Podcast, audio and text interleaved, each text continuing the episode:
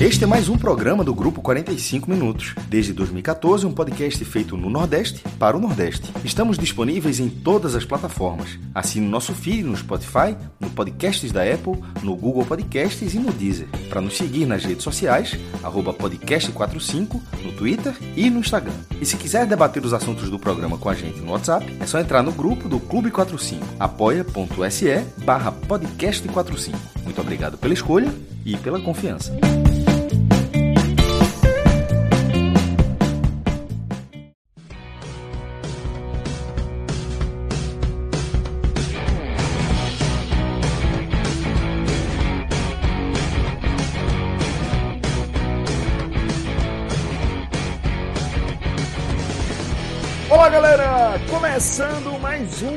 Telecast. Eu sou Celso Shigami, estou aqui com os meus queridos companheiros Fred Figueroa, João de Andrade Neto, Tiago Minhoca e também no banco do Carona, nosso querido JP Pereira, tá? É, então é o seguinte, galera, a gente está ao vivo nos canais aqui do Grupo 45 Minutos no YouTube e na Twitch chamando um abraço forte aqui para a galera que acompanha as nossas transmissões ao vivo, tá? Nesse novo momento do nosso projeto. É, vocês são fundamentais. Quem é, contribui regularmente de forma financeira, quem contribui com o Superchat, quem contribui é, ouvindo, quem contribui indicando, vocês são fundamentais para a nossa caminhada e nunca é demais começar agradecendo a cada um de vocês, tá? A gente está aqui é, num programa que, bem ao tipo, ao estilo 45 minutos, né? Está tendo uma reviravolta em sua pauta. É, a gente vai manter, obviamente, os nossos raios-x sobre as séries A, B e C do Campeonato Brasileiro, fazer a nossa atualização, né? Já é, corriqueira, para que você é, atualize também as suas perspectivas sobre as campanhas, a campanha do seu time, de seus adversários aí. Mas, além disso, a gente vai tratar das notícias que se sobrepõem às nossas programações, tá? É, Fred, se a gente for falar desta, desta segunda-feira especificamente, a gente vai ter que passar obrigatoriamente é, pelo esporte, né? Aqui nessa abertura, é, com as notícias de reforços bem próximos da Ilha do Retiro e reforços, a gente pode falar de peso, falando do Meia Hernandes, né? E também do meio campista Everton Felipe. Óbvio que há é, algumas é, questões a serem tratadas, não apenas em relação à, à proximidade desses reforços, mas também sobre os momentos desses dois atletas, e a gente vai analisar isso tudo aqui com a profundidade que vocês sabem que a gente sempre costuma tratar os nossos debates. Mas, Fred, a gente pode dizer que nosso programa está tá recheado, né? Até participação especial a gente tem por aqui. Sem dúvida, né? Como você falou, jornalismo é isso, né? Há 30 minutos eu estava conversando com Minhoca. Né? Minhoca preparou um quadro bem interessante, né? Uma nova, um novo prisma, né? Eu diria, para a gente dar uma analisada na Série A. Né? Fatiando os objetivos, né, fatiando os caminhos. E depois de falar com o Minhoca, eu estava falando com a direção do esporte, já estava falando é, com, com, com, as informações, com quem poderia trazer as informações e as confirmações, e, sobretudo, o, o andamento né, da carruagem nessas, nessas negociações do esporte com Hernanes e com Everton Felipe, tá? E é claro, Celso, que existe uma, uma, uma ordem dos fatores importante a gente trazer, né, que Carlyle, hoje na, no GE, né, Carlyle hoje ele, ele faz parte da equipe do GE, Isso. ele tuitou, né, que a, a, uma hora atrás, né, Carlyle tuitou que Hernanes acertou as bases com o esporte e será anunciado nesta terça. Everton Felipe também jogará na ilha. Né? São duas cravadas, né? Carlyle ele não dá muita margem para, talvez, pode ser. Ele diz que Hernani será anunciado na terça e que Everton Felipe jogará no esporte. Tá? É... E essa, essa informação de Carlyle vem junto com uma retuitada já de uma foto de Hernanes no Recife, né? Desembarcou com violão e tudo, né? E como a gente estava falando aqui antes do REC oficial do programa, quem vem com o violão não vem passar um final de semana, né? Só se for músico. Tá vindo aqui pro show. Tá liberado, né, atualmente, Não é o e. Hernani, Então... não é, não é o É. Né? É música, né? A profissão dele é outra, inclusive. Ou profecia. Exatamente. É. E aí, Celso, é, lembrando que essa vinda de Hernanes para o Recife não foi uma novidade, tá?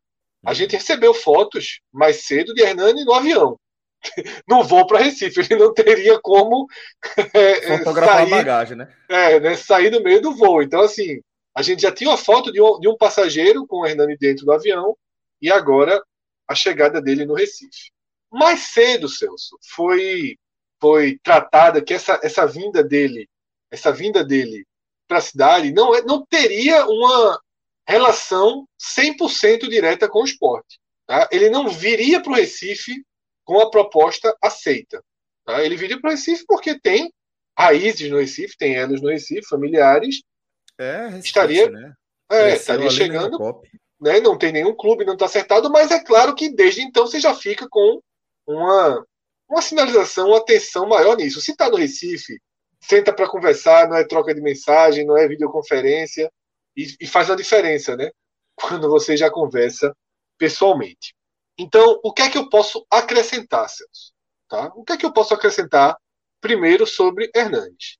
Um, Carlyle é um jornalista extremamente experiente, né? não está nessa há pouco tempo, Responsável. bem responsável. Ele é o que eu digo. Carlyle não deu margem para Dúvida. a não vinda de Hernani, né? Ele crava Hernani. E, e bem informado do esporte, né? Talvez do, talvez não, né? Dos clubes de Pernambuco, Carlyle sempre teve um histórico de Sempre. mais Trabalhou no informações esporte relacionadas período ao lá, esporte, claro. trabalhou no esporte, tudo tem tem um histórico de acertos enormes, de fontes fortes É. do esporte. Mas o que é que eu posso acrescentar ao que foi trazido por Carlyle é a versão oficial, tá? Conversei com o presidente do clube, né, com o Léo, e a versão que a gente tem é amanhã de manhã haverá uma reunião. Claro que o presidente do clube não é um jornalista, né? O presidente do clube não pode dizer que está acertado se não tiver assinado. A gente tem que entender que uma coisa é o jornalista, tá tudo acertado e tal. Hernando não precisa Ouviu um chegar no lado, aeroporto. ouviu o outro, né? É, não tem necessidade.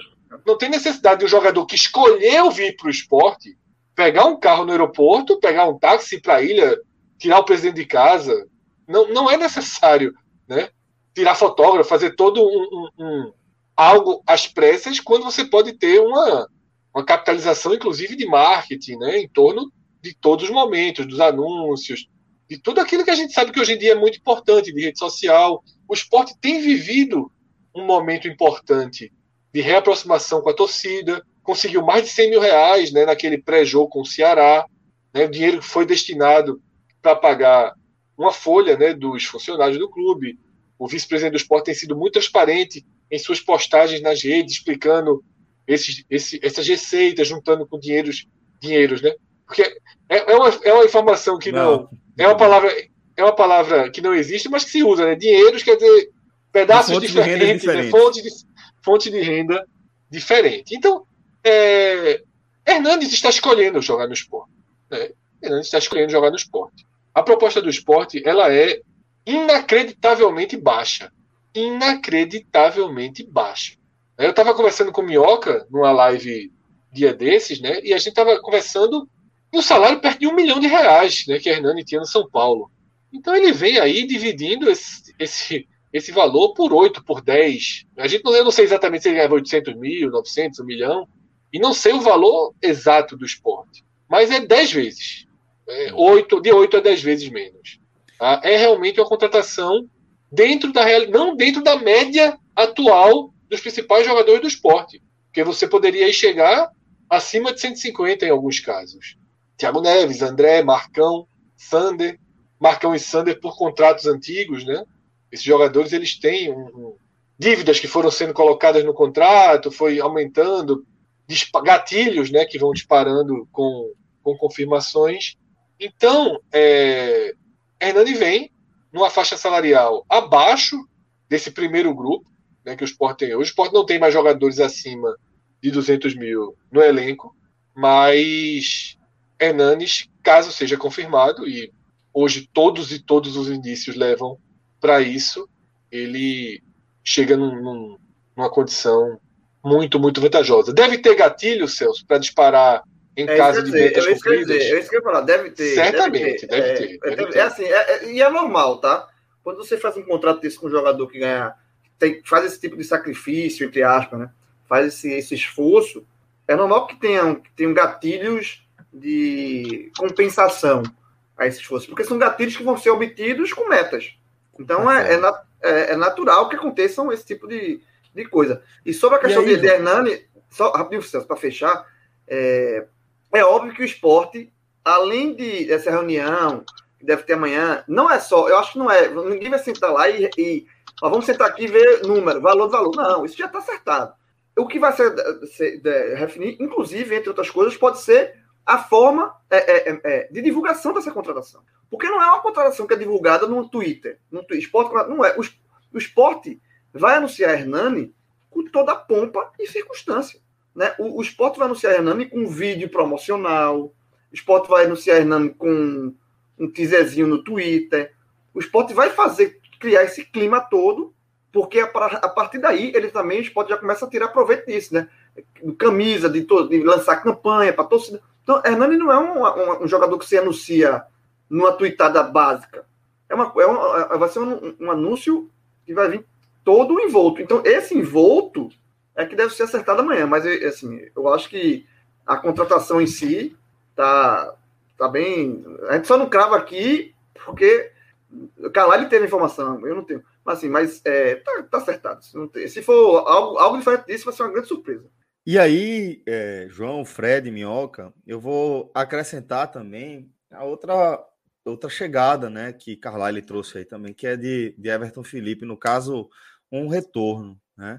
É, também entrei em contato com, com é, o jogador, no caso, né, já de proximidade que tinha de outra passagem por aqui, e é, também não tem muito o que negar em relação à negociação e ao estágio avançado das negociações. Mas assim como é, Léo foi bastante cauteloso ao tratar Fred pela ao tratar com Fred ali pela função que ele ocupa, é, pelo lado do jogador, a gente também encontrou bastante cautela, né?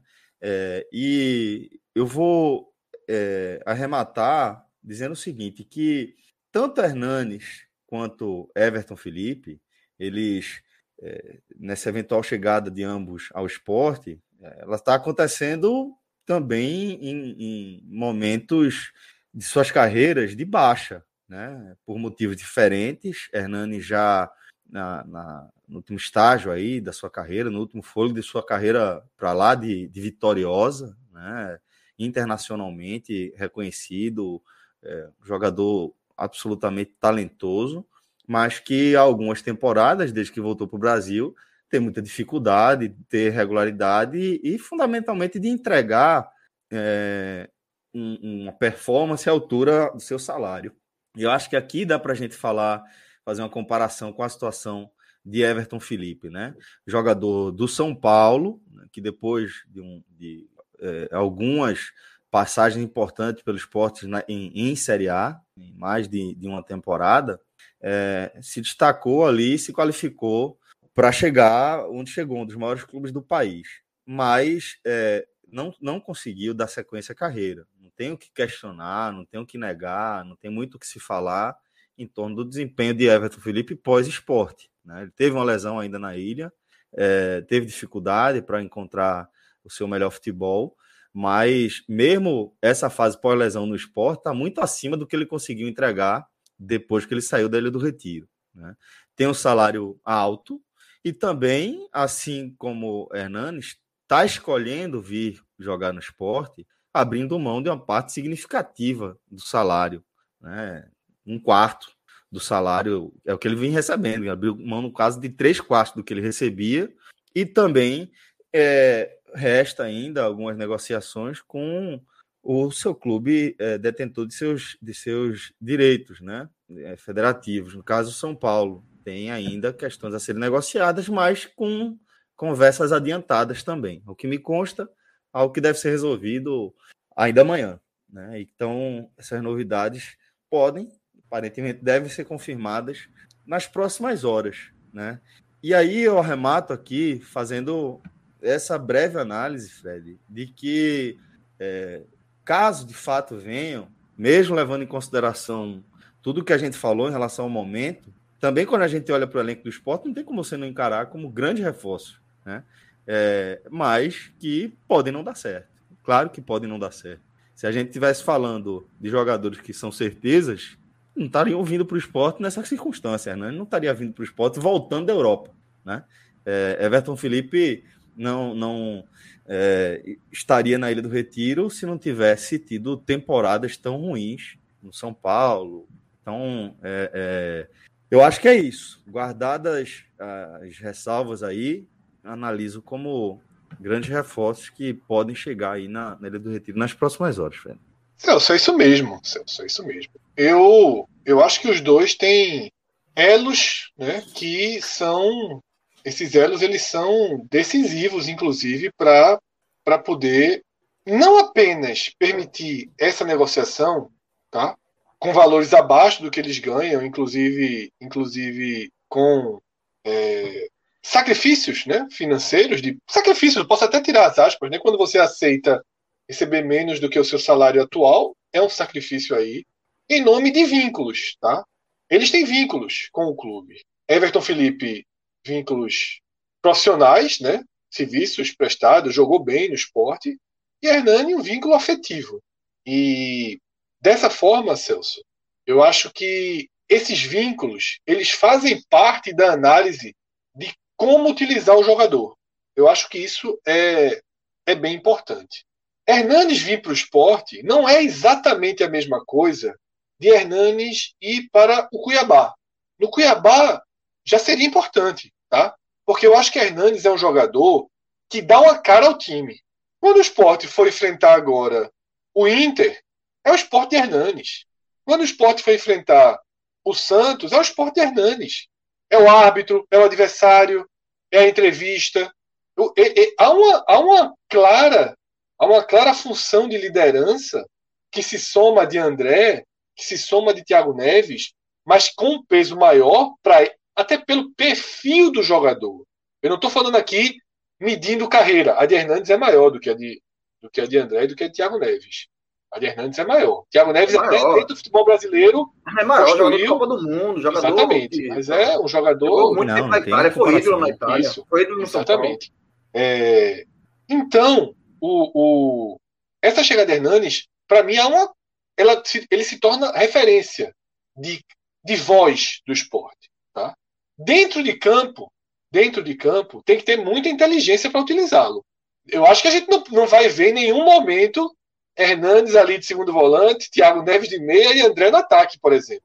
Isso. Não, não vamos ter esse trio jogando ao mesmo tempo. Mas eu li, eu não sei se foi no no chat ou se foi no Clube 45. Se Hernani chegar e jogar 50% do que está jogando nas últimas vezes que foi acionado, entrega mais do que Thiago Lopes. Isso. Não tenho, não tenho como, não tenho como ir contra esse argumento. E eu acho que é mais ou menos por aí que a gente tem que entender a chegada de Hernani. Esqueça a Itália, esqueça a seleção brasileira, esqueça a primeira passagem no São Paulo. Fred. Esqueça isso. Sarrafa é outro.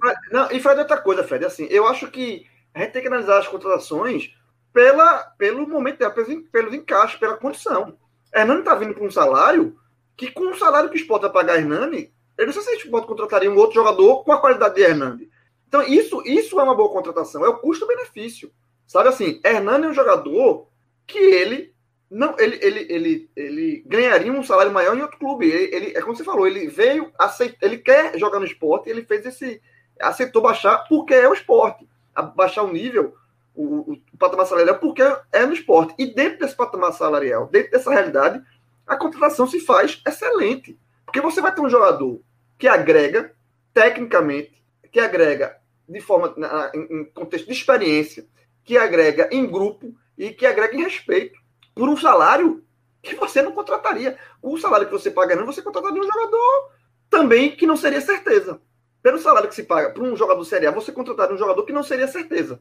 Hernani, ninguém, a gente não sabe se certeza por conta da, da queda de, de, de rendimento dele nos últimos anos e tal, mas é um jogador já uma larga experiência, que já mostrou que tem qualidade técnica comprovada. Então, assim, eu acho que a contratação de Hernani não tem nem o que discutir. É uma contratação que agrega principalmente pelos termos que com ela foi feita. Porque se o Sport tivesse contratando Hernani, fazendo sacrifício, pagando, sei lá, acima do patamar financeiro que o Sport pode pagar, 300 mil reais de salário, aí seria uma contratação, eu criticaria, ó, porra, aí não dá. Mas dentro da realidade que o Sport está pagando, tá ótimo, tá muito bem pago. O Sport não compraria outro jogador nesse nível. Exatamente, João. A gente tem que adequar é. a, a realidade dos dois. Muito boa a sua colocação, porque eu estava tratando só a realidade de Hernanes, né? Do jogador, de encaixar, de, de saber utilizá-lo, mas João trouxe muito bem. É Hernanes a preço de um volante. Assim, que seria aposta também. Do, sei lá, do Botafogo, do Curitiba. É, e, seria do Guarani. Seria, seria um é. volante certeza? Não, óbvio que não. Então, assim, não, é, que esse joga, não, é, não que seja um volante que ele ganhe isso hoje no Guarani, por exemplo. Mas se o Sport for lá para tirar o cara de uma Série B, exato, é tem isso, que pagar. Se o Sport é, quiser tirar Haldney do Náutico, vamos supor que não tivesse multa. Vamos supor que não tivesse multa. Sem multa. Haldney é um jogador livre. Haldney ganha, sei lá, 40 mil no Náutico. Por aí, João? É, é. acho menos, menos. Mas, menos, 30 mil. O Sport não ia chegar e com 50 mil tirar um jogador do Náutico. Né? Ia ter que gastar o dobro para o cara sair. Cara... Então, eu estou dando um exemplo de que, tipo, a gente tem que tratar Hernanes hoje como um jogador com salário de um jogador de destaque na segunda divisão. Eu acho que esse é uma coisa importante que o João é. trouxe. É, é só que não é, é exatamente. E detalhe, só corrigir, ele está revoltada comigo na live. Porra. É Hernanês. É claro, Eu Deixa falei, eu só. É, é, e só, Fa, só Minhoca, eu vou, eu vou acionar a Minhoca, mas antes eu vou só ler esse superchat aqui que o Matheus mandou para a gente. É, Matheus Andrade perguntando se Everton Felipe seria indefinitivo. Eu entendi o que ele quis dizer sobre esse indefinitivo. É, e pelo que eu entendi, sim, ele viria para ser é, jogador do esporte, ele estaria abrindo mão, né? É, Não seria de, mais de São Paulo, no caso, né? É, exatamente. De estar tá fazendo um acerto aí com o São Paulo para ser jogador do esporte, pelo menos ao que me consta. Mas é como eu destaquei, né? Essa conversa entre o jogador e o São Paulo, seu clube atual, ela ainda vai acontecer. É, a gente não, não sabe bem, né, Celso? Até você, você me falou também. Você né? falou que há uma proposta, né, que estão. Isso. É o que falta, inclusive, né? Exatamente. Que há uma que, que o clube teria mandado uma proposta. Felipe, tá ok. Exato, Isso. exatamente. E, o São Paulo teria... também não tem problema em cedê-lo, não, mas faltam. Isso, Certamente exatamente. Mas é aquilo que Fred falou, e que é, eu, eu, eu, eu entendi também o que o João falou, mas discordei um pouquinho dele em relação essa próxima conversa do esporte com o Hernanes. Né? Eu acho que pode sim ter detalhes para serem conversados ainda. Né? Acho que o que está claro em todos os casos aí é que há um alinhamento entre o esporte e o São Paulo, tanto no caso de Hernanes quanto no caso de Everton Felipe e também dos dois jogadores. O Hernani já está já tá livre. Já está livre. Ele já está livre. Perfeito, perfeito. Já está livre. Só, só, só, um ponto. Mas, mas aí, João, o que, só para amarrar essa ideia, no caso de Everton, é, ainda tem uma conversa para acontecer, né, que não envolve o esporte. Ainda precisa haver um acerto entre o São Paulo e o jogador. Essa hum. conversa vai acontecer amanhã. Mas o fato de ela ser presencial, João, é isso que eu, que eu falo. Eu acho que faz a diferença na hora de você acertar é, algo que vai ser transformado num contrato, que vai ser, ser transformado num documento. Então, é, não são cifras baixas, nunca são cifras baixas quando se trata de futebol brasileiro de Série A, né? É, e por isso, é, como, como há dinheiro envolvido, pô, velho, sempre tem alguém que pode dar para trás e entender que não é um bom negócio. Então não dá para a gente cravar, não dá para a gente afirmar nada além disso aqui que a gente está tratando. O que a gente está tratando é o que a gente consegue a partir de apuração. Mas aí seria especulação de coisas que a gente ainda não sabe, que oficialmente também ninguém nos contou e que por isso é preciso ter cautela. Mas que há um alinhamento, há sim. Sobre, sobre Everton Felipe, rapidinho. Eu, João, rapidinho, porque, porque Minhoca ainda vai, ainda vai ter um comentário sobre. É, mas é, é sobre, sobre... Felipe, então tá na mesma linha. Depois eu volto pro Hernandes. É sobre o Hernandes. Pode, pode continuar. Não, não, mas, mas é porque é, a gente já analisou tipo, o Hernandes taticamente. Celso respondeu o superchat de Everton Felipe negociação. Vamos Isso. fechar Hernanes, o uso dele no esporte, que é Minhoca, e depois a gente vai para o a gente vai para o uso de, de Everton Felipe no esporte. Felipe, né? É, Primeiro o... Hernanes, a gente fecha a, a, melhor forma de utilizar Hernanes, como utilizar, e depois a gente faz para Everton. É, o Hernandes, assim, é, em termos de identificação, né, assim, o São Paulo é simplesmente o clube dele, né, na prática, assim, teve realmente o esporte aí, e eu acho que essa volta tem muita relação também com a, a, o próprio início de carreira dele, né, onde ele saiu de Pernambuco, mas nessa última passagem, é bom lembrar, o Hernandes surgiu muito bem no São Paulo, vindo da base, foi destaque, chegou, surgiu como volante, mas chegou a jogar no São Paulo como um camisa 10, né, assim, com a camisa 10 de fato, e alguns jogos até mesmo como meia mais ofensivo em algumas partidas. E depois saiu, foi para a Europa, fez a história dele, Copa do Mundo e tal. Quando ele, ele sai da Juventus, ele retorna para o São Paulo e retorna para o São Paulo em baixa. O futebol dele estava muito ruim na Europa. Quando ele volta, ele é o destaque do Campeonato Brasileiro de 2017. A chegada dele no São Paulo foi fundamental para a equipe recuperar o bom futebol e ele foi, é, pelo menos para muitas pessoas, considerado o melhor jogador daquela edição de 2017. E aí depois a gente viu temporadas de 2019, 2020, o futebol dele não ser mais o mesmo. E aí para trazer o Hernandes, que era de, de 2021, era um jogador que, pelo relato do Murici Ramalho, que chegou a dar entrevistas no começo da temporada, era uma pergunta que era que todo torcedor de São Paulo fazia. E o Hernandes? E o Hernandes? Primeiro, porque é um ídolo do clube. Segundo, porque é um salário bem caro. E, claro, o torcedor fica querendo saber se esse jogador vai ou não estar tá na ativa. E era algo que o Murici falava, que o Hernandes estava em todo o treinamento se, se empenhando para tentar estar tá numa condição para ajudar exatamente o Crespo com a equipe. Então, esse é o primeiro ponto que o esporte pode já pensar como ganho. O Hernandes, e aí pegando uma outra, uma outra informação, segundo Flávio Prado, lá na Jovem Pan, ele já tinha falado isso na semana passada, o Hernandes já estava com conversas com o Clube do Nordeste e muita gente já falava sobre essa possibilidade do esporte. E aí ele tinha dito que eu prefiro hoje jogar ou meia mais ofensivo ou como um terceiro homem de meio de campo.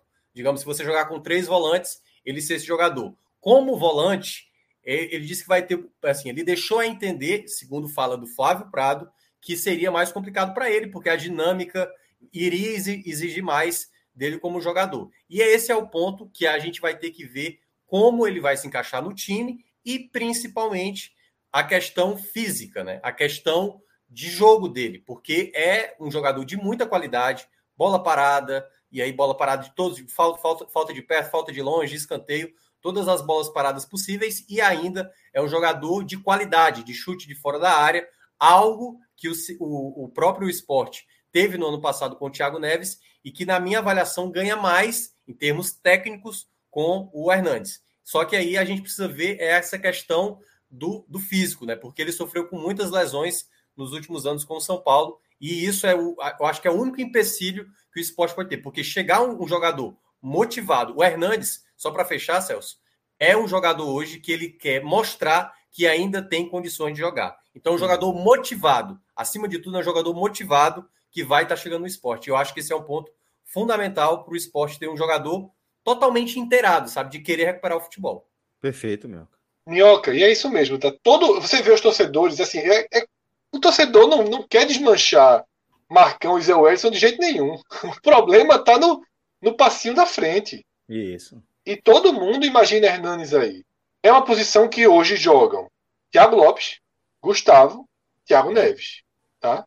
E em algumas situações tá perdendo o jogo, tá precisando. Aí você faz um, um, um, um você faz um, ajuste e você pode tirar um, volante, obviamente. Pô, tá jogando em casa, esporte e, e Ceará, o Ceará abriu 1 a 0 Pô, tira um volante aqui, Hernandes faz ali, Thiago Lopes faz ali, Gustavo pode jogar de ponta. O esporte pode usar mais dois meias, porque o esporte, detalhe, nem sempre está jogando com um atacante aberto de cada lado. Né? Exato, Fred. Pode estar tá jogando só com dois centroavantes. Então, tem opções, assim. Eu acho que assim, não, não, não há como colocar. Não há, não há aspecto negativo. Nenhum. Nenhum. Zero. Não há aspecto negativo né, na contratação de Hernandes. Eu acho que isso é, zero, é um consenso. Zero, né? zero, eu acho também. A, a, já, a, de, a de Everton Felipe talvez se questione mais. A de Everton Felipe tem debate, né? Naturalmente tem debate. debate. A de não tem. É incrível isso. Então vamos para o debate sobre a questão, a situação de Everton Felipe. E aí eu vou, vou reforçar aqui, tá?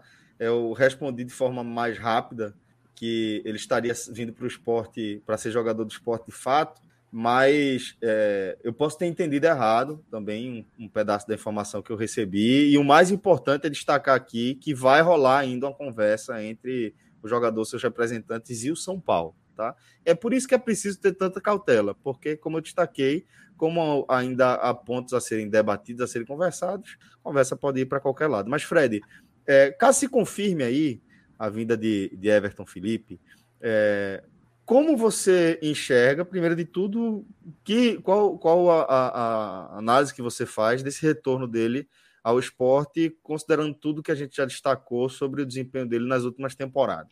Celso, eu vou começar da forma mais objetiva possível, tá? A informação você já trouxe, inclusive, do próprio jogador, né? Eu também tenho a informação do outro lado, pelo clube, é que as condições são ótimas. A palavra utilizada foi ótimas as condições.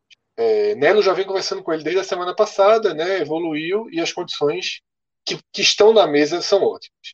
Não sei valores, tá? Aí se você perguntasse, Fred, você traria? Traria. Traria Everton Felipe. Sabe por que eu traria Everton Felipe? Alguns, alguns programas atrás eu falei que quando, o quando saiu Maidana, o Sport encerrou as saídas. E a partir dali viriam as contratações. E viriam as contratações de quatro a seis jogadores. Tá? E jogadores com perfil de Série B, mediano ou Série C destaque. É mais ou menos o que dá para o esporte pensar hoje no mercado. Ah, pode ter uma oportunidade na Série A, alguém reserva ali, não fez sete jogos? Pode. Everton Felipe é uma dessas possibilidades. Tá? Por que eu apostaria em Everton, mesmo ele estando, mesmo ele vindo de temporadas quase que nulas? eu fico entre o desempenho fraco e o desempenho zero. Pulo. Nelo. É. Eu, depois eu tenho os números aqui para eles, são fracos. É, são muito fracos os números, o João vai dar daqui a pouco. Então, assim, esse é um cenário que, se fosse é, João Pedro, com esses números dos últimos três anos, se fosse Luiz Antônio, Marcelo Pedrosa, jogadores que a gente não conhece, que não tem nenhum vínculo, que não tem não faria. Ninguém estaria aqui apoiando. Tá? Ninguém estaria aqui dizendo, porra, como é que traz um cara desse? Ia dizer isso, pelo que ele jogou nas últimas temporadas, mas não é assim. Tá? A gente conhece Everton Felipe, e mesmo com esses números fracos, Everton jogou, jogou ano passado no Atlético Goianiense. Não foi bem, mas também não foi mal. Everton tem uma outra característica que tem aparecido mais, que é de ser um jogador ofensivo de forte poder de marcação. Everton marca bem.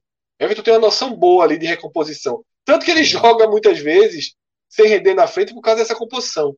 Só isso, só isso, todo mundo sabe, todo mundo sabe o quanto eu já defendi Felipe Azevedo, o quanto eu defendo Paulinho Mocelin. Eu gosto de um, de um auxiliado lateral. Particularmente, eu sou um cara que eu gosto de um atacante auxiliado lateral. E Everton é um atacante auxiliado lateral, cai bem por dentro, melhora a bola parada, mas eu não sei se Everton é titular do esporte, não não chega a titular.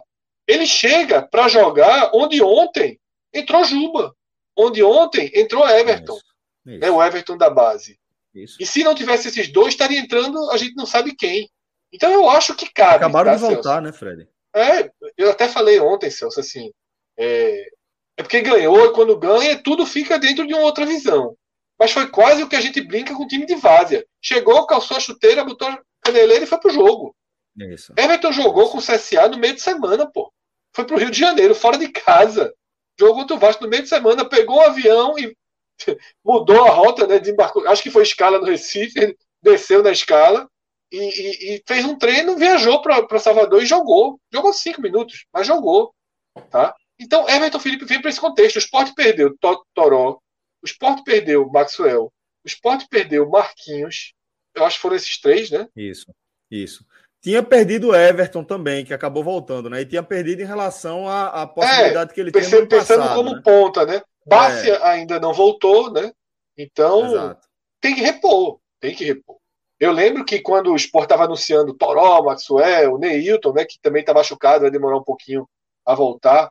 Eu lembro que quando o Sport estava é, é, é, anunciando esses jogadores, Cássio Porra é muito atacante, eu falei, uma informação que eu tive direta do treinador. Ele gosta de usar quatro atacantes de lado por jogo. E a gente vê isso, ele realmente muda os dois atacantes todos os jogos. O Sport, é, é, o treinador não tinha feito um ou dois jogos no esporte, já disse. Ele, ele pede muito atacante porque ele usa quatro. Ele não usa dois por jogo, ele usa quatro. Os caras têm que voltar muito, cansa. Quando a gente elogia o sistema de marcação do esporte não ser um sistema tão sufocado quanto o de 2020, o esporte leva poucos gols, mas leva menos pressão, é justamente por causa dessa entrega. Eu acho que Everton Felipe ele é inteligente para essa entrega. Everaldo tem ajudado muito, Mocelin tem ajudado muito, e eu acho que Everton pode ajudar nesse sentido. Mas é, é uma contratação que cabe e que, e que tem um impacto positivo porque a torcida gosta dele, ele gosta do clube e foi um personagem ativo desse processo democrático pagou, ofereceu, ofereceu ah, não, passagem para torcedor fez, isso. Fez campanha para a diretoria atual. Tá, tá tudo no tá doido para vir, né? Tá, tá doido, né, para tá vir. Tudo no pacote. Veja só. Fred, e, e assim, por tudo que você falou, para poder passar para João, o João trazer os números dele, acho que vai ser um gancho interessante. É, o próprio Everton Felipe entende que a melhor saída que ele tem para o momento dele hoje é o esporte. Disparado, né? Disparado. Disparado. Disparado. É o único lugar que, se ele chegar e jogar mal, ele entra no jogo seguinte de novo. Isso, exatamente. E se jogar mal de novo, entra mais um jogo. Se ele chegasse hoje no Bahia e jogasse mal, já ia é. pro fim da fila, Não, de uma fila confusa tal. Então, Cabe, ah, cabe demais. Esporte, Fred. O esporte é, é tem também a questão psicológica, né? A Muito, gente sabe, a gente, tá, a gente tá falando de esporte de alto rendimento, a gente sempre precisa destacar como a cabeça precisa estar no lugar. E é claro que, para um jogador como Everton Felipe, com o histórico de Everton Felipe, é, que viveu um bom momento num clube, a ponto de ser negociado para fora, e que desde então vem tendo as temporadas que ele teve, é claro que ele olha para esse esporte como uma excelente oportunidade. Então, assim como. E, e, tem essa questão psicológica de entender, porra, é agora, agora vai dar certo. É muito diferente dele chegar no Atlético Goianiense, é muito diferente dele chegar num Cruzeiro, é muito diferente dele chegar num Botafogo, né? É, aqui tem um, um, colchonetezinho, certo? Tem também crítica, ele vai encontrar muitos críticos, porque ele tinha críticos aqui da época do esporte, ele vai reencontrar essa galera. Mas imagino é, que ele entenda também que ele tem espaço para retomar a carreira de algum ponto. Então, João, vou deixar você também fazer as suas análises aí, meu querido, sobre é, esses números que você vai trazer em relação a Everton Felipe as últimas, e suas últimas temporadas. É, é para começar assim, eu, eu, eu, concordo com essa análise aí que é, Everton tá voltando para casa, né? É o lugar que se sente bem. E aí, qualquer pessoa que você está voltando para um lugar que você conhece, que você se sente bem, a tendência é que você fique mais à vontade, que, e que por conta disso você renda um melhor futebol. Agora, de fato, os números de Everton Felipe, desde que ele saiu do esporte negociado para São Paulo, são fraquíssimos. Tá? Fraquíssimos. Ele saiu do, do, do esporte em 2018 para São Paulo. E aí, em 2018, ele fez seis jogos pelo São Paulo. Em 2019, ele fez 13 jogos pelo São Paulo. Foi emprestado para o Atlético Paranaense. Fez cinco jogos solo no Furacão. Depois, no ano passado, ele foi emprestado novamente, inicialmente para o Cruzeiro. Só fez nove jogos no Cruzeiro e depois saiu emprestado novamente para o Atlético Goianiense, onde fez 14 jogos e, e desses 14 jogos que ele fez pelo Atlético Goianiense, ele só foi titular em, em seis deles. Em oito ele entrou no decorrer da, da, das partidas e esse ano ele voltou para o São Paulo só fez um jogo. E desde que de, nesse, todas essas passagens ele não marcou nenhum gol. Então assim, são números muito, muito fracos. Não tem como negar isso. Então assim, é, eu não sei os números, os valores, dessa, o que é que está na mesa de quanto é que o Sport vai pagar de salário, se o empréstimo vai ser um empréstimo gratuito, se o Sport vai ter que pagar alguma coisa. Acho que não, né? Porque se o Sport tivesse que pagar para São Paulo, acho que nessa negociação não, não, não, não, não aconteceria. Tipo, falta essa segunda parte, né? Entre Everton e o Sport, tá tudo ok. Falta a segunda parte, que é contra o São Paulo. Se o São Paulo dizer, ó, beleza, Everton, vou te liberar, agora o Sport vai ter que pagar tanto, eu acho que o Sport desiste da negociação. Então, ele só viria para cá de gra, um empréstimo gratuito, digamos assim, o esporte assumindo o salário, parte dele, enfim, eu não sei os, não sei esses detalhes. Então, assim, dentro dessa, dessa falta de informação dos detalhes, eu acho que é uma, é uma, é uma, uma contratação que vale se for num, num, patamar financeiro, como o Fred falou, ótimo, né? Que são a, a informação que você tem é de ótimo, porque é um jogador que se, que, se, se sente à vontade no esporte. Agora, de fato, eu não vejo, é, não é uma contratação que eu tenho grandes esperanças, assim. Como a de Hernani. Hernani, eu acho que Hernani chega para vestir a camisa titular e ser titular do esporte. Everton Felipe, pode vir a ser titular do esporte, ter, vai ter que ganhar posição nos treinos e nos jogos. Eu não, eu não, eu não vejo que Everton Felipe vai ser uma contratação que de imediato eu vejo assim, vai dar um ganho técnico que pode acrescentar muito ao esporte.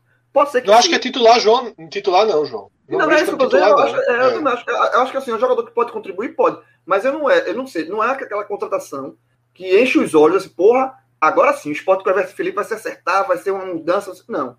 Com o Hernani, eu enxergo esse potencial. Com o Everton, não. Por favor. Hernanes, eu enxergo esse potencial. Com Everton, não. Everton é só. É, é uma questão que se, se justifica pela. Ele é um cara muito identificado com o esporte, ele é torcedor do esporte, ele gosta do esporte, fez campanha para toda a teoria, tem tudo isso. Mas. Proximidade, pô, e, e é. é, mas de bola, de, e, esquece, descendo essa parte. De um pouco Ora, de lado, 24 anos, né, João? Muito novo, né? Muito Ainda. novo, né? Muito novo. Mas assim, é, ele, é, uma, é uma condição que ele vai, ela vai ter que se provar dentro de campo. Assim, Isso. sabe? Porque ele não, não ele só, só se justifica pela afinidade com o esporte. Por bola, não tanto. Exato. É, outro fator importante também é estar junto da família, né? A família dele é daqui também, isso a gente sabe faz a diferença. Minhoca, é, Everton Felipe passou é, jogador de São Paulo, né? e queria que você também trouxesse a sua análise aí, como você enxerga a chegada de Everton, você que não acompanhou a passagem dele pelo, pelo esporte com tanta proximidade, né? Por incrível que pareça, eu acompanhei melhor ele no esporte do que provavelmente no São Paulo, né? Porque no São Paulo ele pouco atuou, e quando atuou foi tipo assim: vá-se embora, meu amigo. Foi daquelas apostas que, quando veio a contratação, eu achei um bom nome, porque eu lembro ele jogando muito bem no esporte, mas desde quando chegou no São Paulo, com empréstimos e tudo, não foi um jogador que rendeu mesmo. Foi um fracasso do fracasso do fracasso entra lá na, naquela das piores que o, o São Paulo fez nos últimos anos. O Ceará, desculpa, o São Paulo tem várias contratações dessas que foram bem ruins, e essa do Everton Felipe, assim, certamente. Eu lembro dos jogos do ano passado no Atlético Goianiense, sabe? Muito fora de ritmo ainda.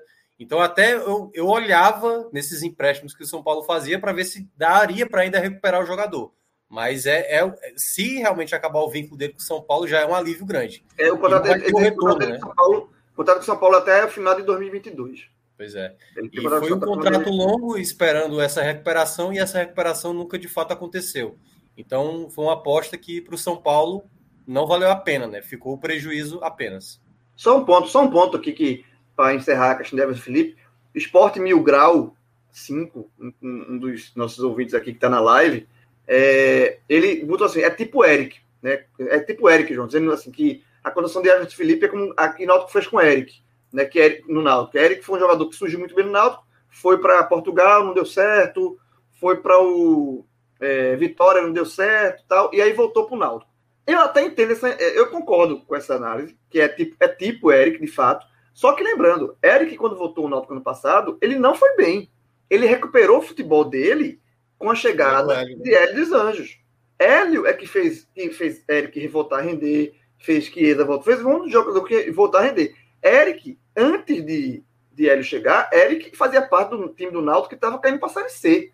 E era muito criticado, assim, e jogava partidas horrorosas. Então, assim, de fato, se, é, é, se Everton Felipe tem no esporte uma pessoa, e aí junta tudo, a, a questão de você estar tá num clube que você conhece e alguém que faça com que você retorne ao futebol. No, Eric não voltou a jogar bola porque era um Náutico só. Ele, voltou, ele no começo do Náutico ele estava mal. Ele voltou a jogar bola no Náutico porque teve um cara que recuperou o futebol dele. E aí encaixou, aí deu tudo certo. Encaixou e ele foi. E hoje ele está no Ceará. Mas eu gostei da comparação. Achei interessante, achei pertinente. Seguinte, galera, vamos girar aqui a nossa pauta. Antes, eu quero só pedir para o nosso querido Danilo Melo, diretor aqui da nossa live, trazer a nossa conta lá no Bet Nacional para o ar. Porque, Fred, vou contar para você que, enfim, você sabe que eu deposito confiança cega na sua gestão. E aí eu larguei. A última semana não acompanhei de perto. Foi uma semana. Vejo... Foi uma semana. É... Eu também não, eu não participei das lives da última semana, né, Celso? Então eu acho que a turma não mexeu, não, viu? Foi, né? A gente fez ontem uma, uma um raio-x aqui. Mexer uma, se for mexer uma, tem uma, uma sugestão aqui. Viu? Não, ontem, agora ontem fizemos uma aposta, tá aí, ó, tá aberta. A gente fez uma dupla com Cássio aí comandando. Brasil e Espanha não é vencendo o jogo, tá? É Brasil e Espanha passando, nem que seja nos pênaltis. A final da Olimpíada ser Brasil e Espanha. Exatamente. E Minhoca estava presente também. Minhoca também tem a assinatura dele aí.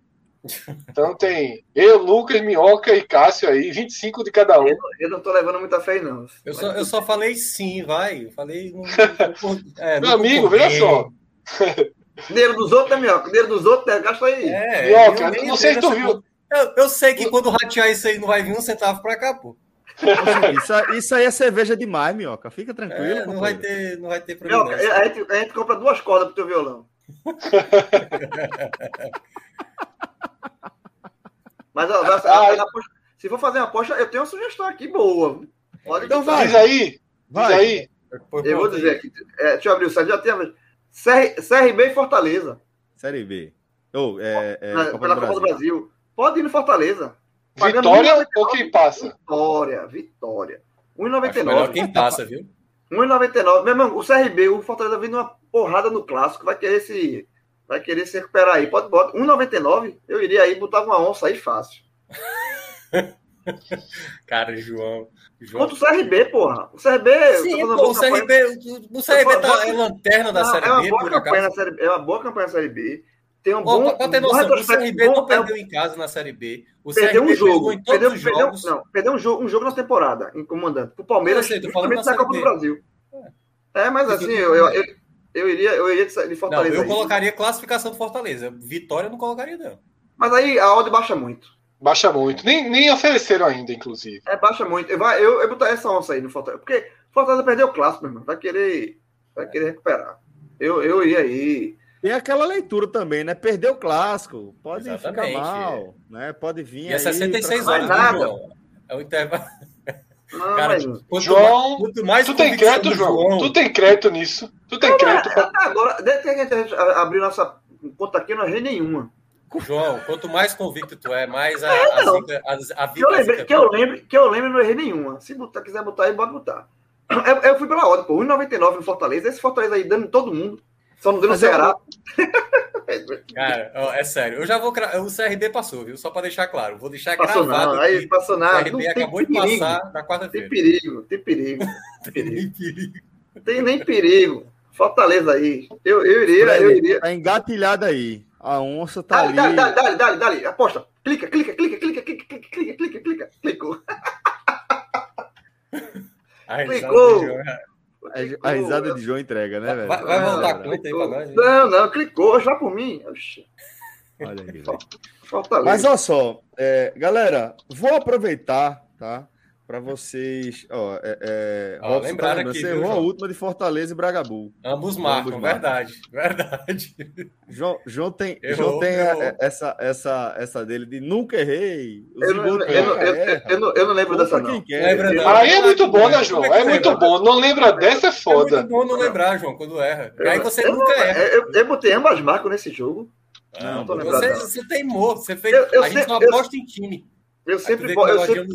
Tá bom, ok. Ok, tá bom, acertei. Já que eu não vou desmentir nosso amigo aqui, Robson Souza, se ele tá dizendo que eu errei, eu errei. Pois é. Mas é porque eu, eu sou. Meu irmão, eu sou sempre Fortaleza. Ó, oh, eu vou só. É... Antes de, de, a gente é, é, seguir aqui com nossa pauta, galera, eu vou só destacar o seguinte: que você que está acompanhando a gente aqui no, no Beto Nacional, tá? Aqui na nossa live, você tem uma condição exclusiva tá aqui com o nosso código podcast45. E a promoção, Fred, é aquela de dobrar o seu saldo né, é, do depósito que você fizer com aquele limite de 200 reais. O que é que significa? Você criou lá sua conta, tá? Primeiro depósito que você vai fazer, você decide botar 20 reais. Aí, se você utilizou o nosso código, você vai receber outros 20 reais é, de bonificação para que você possa fazer as suas apostas você fizer um, um, primeiro depósito de 100 reais, recebe outros 100 reais. 200 reais mais 200 reais. Se for 500 reais, fica ali nos 200 reais, que é o teto é, dessa, dessa nossa é, promoção aqui, dessa nossa condição com o Beto Nacional. Aí, Fred, aquele negócio, né, velho? Amplia, dobra a sua, a sua resenha, dobra o seu crédito e você pode trabalhar é, com mais tranquilidade, com um lastro maior distribuir os palpites, né, Fred? Você já começa bem, bem no azul. Recheado, né? recheado. Eu até entrei aqui agora no vôlei, tá? Para ver como é que tava Brasil e Japão, o jogo dessa, dessa madrugada, mas o Brasil tá pagando 1,05, velho. É ali mesmo, Danilo. Você clica ali em torneio olímpico. Isso, feminino. Aí a Argentina pagando 2,84 contra a Itália. Esse até valeu o risco, viu? A Argentina tá jogando super bem. Super bem Tá. a Argentina. Mas Tá. depois que o João colocou essa onça aí, né? Soltou a onça, vendou a onça e soltou no escuro. Meu irmão, eu convido. Voivoda, bora, Voivoda. Tamo, tamo junto. E, e falou, e falou assim no ouvido da onça: Confia, eu nunca errei. É, Aí a não onça foi errei, lá, né? Pois é. "Ah, Brava, nervosa. Aí depois ele lembrou: Eita, A onça babando, a verdade." onça babando. Ela disse, volta, onça, ela já foi. Mas aí, galera, fica a dica pra você, tá nosso código, lembrando, podcast 45 para você sair na cara do gol. Lá no Beto Nacional, você encontra simplesmente as melhores odds do mercado. Isso é uma coisa bem importante, galera. Faz lá a comparação, você vai ver como vale a pena você investir no Beto Nacional. Beleza? Vamos embora. É, vamos abrir aqui a nossa pauta, Fred, e a gente, conforme havia prometido, vai começar a fazer a nossa análise atualizada, Celso, tá? com licença, Celso, não fala isso não. Fala, companheiro. Uma, uma hora e 23 de live, aí a frase de Celso foi assim: vamos abrir a nossa pauta? Pois Ontem é, foi 4 já- e meia só, certo? É, eu 4 não horas tava e meia aqui. de live. Mas vamos, vamos tentar encurtar aqui a nossa resenha, porque tem Olimpíadas aí pra gente acompanhar também, pra galera acompanhar, certo? Seguinte, é, Fred, é, vamos falar aqui dessa 14 rodada da, da Série A, né? É, ainda tem um jogo em aberto, Fluminense e Juventude ainda vão se enfrentar, mas é, a gente teve clássicos já analisados aí é, por vocês nessa, nessa live pocket, mas tenho certeza que você tem mais para acrescentar. O que é que sintetiza aí essa, esse momento da Série A? Né? Celso, passe errado, viu? Passe errado, passe errado. Passe errado. O passe é pra minhoca, jovem. O passe é, Sério? pra minhoca, é. Pelo amor de Deus. Celso, Celso, Ah, Fred tá Fred impedimento. Fred tá impedimento. Fred tá impedimento, pô. levantou a bandeirinha, impedi- impedidaço, Fred, tá impedidaço. Então vamos lá, Minhoca. Você que também participou dessa live aí, Sim, companheiro. ontem foi animado. Ontem, Foi, foi. Eu soube que vocês é, tiveram um. um Minhoca, é.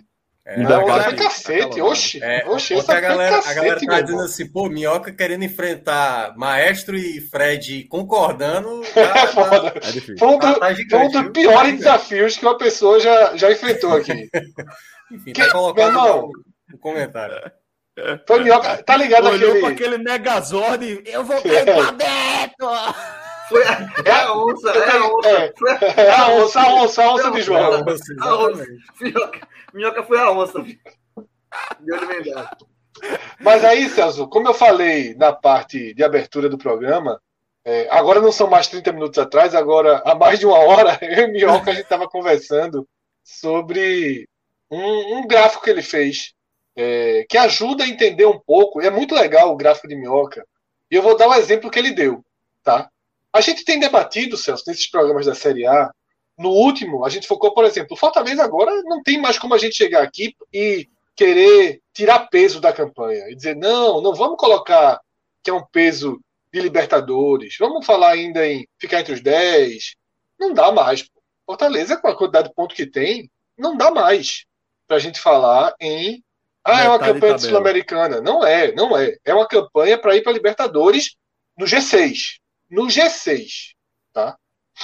E a gente, no outro programa, foi uma confusão danada. Né? Aí fui eu contra Cássio. Se, eu acho. Ou foi eu contra os dois, mas eu lembro que eu citei ali, eu fui, eu fui no apego matemático de citar o Bahia, e Cássio discordou pra caralho que o Bahia não poderia ser tratado como chance Libertadores, ainda que a, ma- mas eu estava sendo bem Cássio, inclusive, né? Eu estava sendo bem matemático, tal, não estava tratando muito curvas, e eu concordei quando ele falou que a curva do Bahia não era curva de se pensar em, em, em Libertadores. Mas o Ceará a gente ficou naquela, agora que o Ceará ganhou o clássico, obviamente ele é sétimo colocado, o sétimo colocado sempre entra, a conta é de Libertadores. E qual foi o exemplo que Minhoca me, me, me citou sobre esse, esse gráfico dele? A gente vê, a partir desse gráfico, como é, como é distante a missão do Inter, por exemplo, de chegar no Ceará. E por que o Inter? Porque quando a gente imagina hoje sétima vaga, oitava vaga, a gente tem que imaginar o Ceará, a capacidade do Ceará de fazer a pontuação necessária, e esse gráfico vai mostrar a pontuação necessária dividindo o campeonato em dois, mas mais do que isso, esse ano a gente tem menos competidores para essas vagas, demonstrando força. O que é que Minhoca sempre cita? Três clubes que, historicamente, né, claro que nos últimos anos não, sobretudo Botafogo e Vasco, mas historicamente são dessa área, estão na Série B, e outros que historicamente estão no G4 ou no G6 largaram muito mal. Grêmio, São Paulo e Inter. O Grêmio muito, muito mal, mas com alguma capacidade de recuperação. O São Paulo muito mal, mas com boa capacidade de recuperação, porque em outra competição joga bem, tá? E o Inter, para mim, muito mal e com pouca capacidade de recuperação. Então, Mioca, feita a introdução, eu acho que esse exemplo Ceará-Inter foi um dos melhores exemplos para a gente entender como lançar, jogar a luz aí nesses números que Minhoca vai trazer. É, primeiramente, eu vou pedir até para o Danilo colocar na tela, porque para explicar tem que ser com a imagem, né? Porque número e, só, é e, e, a, e, a, imagem só também, Minhoca mandou para mim, Fred, dá uma olhada aí. Eu disse, meu amigo, olhei. Fiquei com vergonha, né? Ele preparou, vez. ele preparou esse negócio. Eu já mandei um áudio pedindo desculpa. Depois da briga, né? não foi? É, não tem. É, aí, aí eu, né? ele mandou assim, eu disse, porra, Entendi, não, mas eu não vou, eu não vou me entregar dizendo que eu não entendi de primeira, né? disse, calma aí, vou responder agora não. Olhei, olhei, olhei. É. Fui linha por linha, aí eu abaixei a cabeça, minhoca vem. entendi, não. É. mas é, joga aí, Danilo. Joga aí. Traz né? aí para a tela. Na imagem, até para explicar, porque eu fiz aí uh, pela média histórica, né? Ou seja, de 2006 para cá, com 20 clubes, e em alguns casos eu fiz nas últimas seis edições, né? Para a gente ter uma noção do quanto essa pontuação aí afeta. Então, a gente já fez várias projeções aqui de pontuação. E aí, eu passei para o Fred a classificação, que é exatamente essa primeira coluna aí, né? Que tá Palmeiras, Atlético Mineiro e tal, até a Chapecoense ali, a última colocada, e a quantidade de jogos que faltam para cada clube, né? Boa parte, 24 jogos. Aí temos as equipes com 13, que é Fluminense, Juventude, Cuiabá, algumas faltando 25, e Grêmio e Flamengo, que estão aí restando 26 jogos. E aí, o que foi que eu fiz? Eu fiz algumas simulações. A primeira aí é só a título de curiosidade. Aí é para ser campeão. Eu peguei a média de pontos do segundo colocado, de 2006 para cá, e aí eu fui ver quanto é que dava a média. Dava 70 pontos para o segundo colocado. Ou seja, o primeiro colocado teria que fazer 71 pontos, dado a média do segundo colocado de anos anteriores. E aí tem uma pontuação específica. Por exemplo, o Bahia, se quiser ser campeão, ele tem que fazer mais 54 pontos com os 17 atuais para chegar nos 71 pontos, certo? E é isso, imaginando, só uma curiosidade para ser o campeão. E então, Mioca, pontos... não, conclui, desculpa. Não, e os 70 pontos, que é a outra projeção aí, é de 2015 para cá. Das últimas seis edições, qual é a média? Dá para ver que houve uma queda no caso aí da, da briga pelo título, né? Caiu esse rendimento, embora os últimos anos o Flamengo principalmente levou demais essa pontuação. Então aí tem a, a pontuação que falta para chegar na projeção que está lá em cima, no caso, nessa de 70, que é de 2015 para cá, o Bahia precisaria fazer 53 pontos.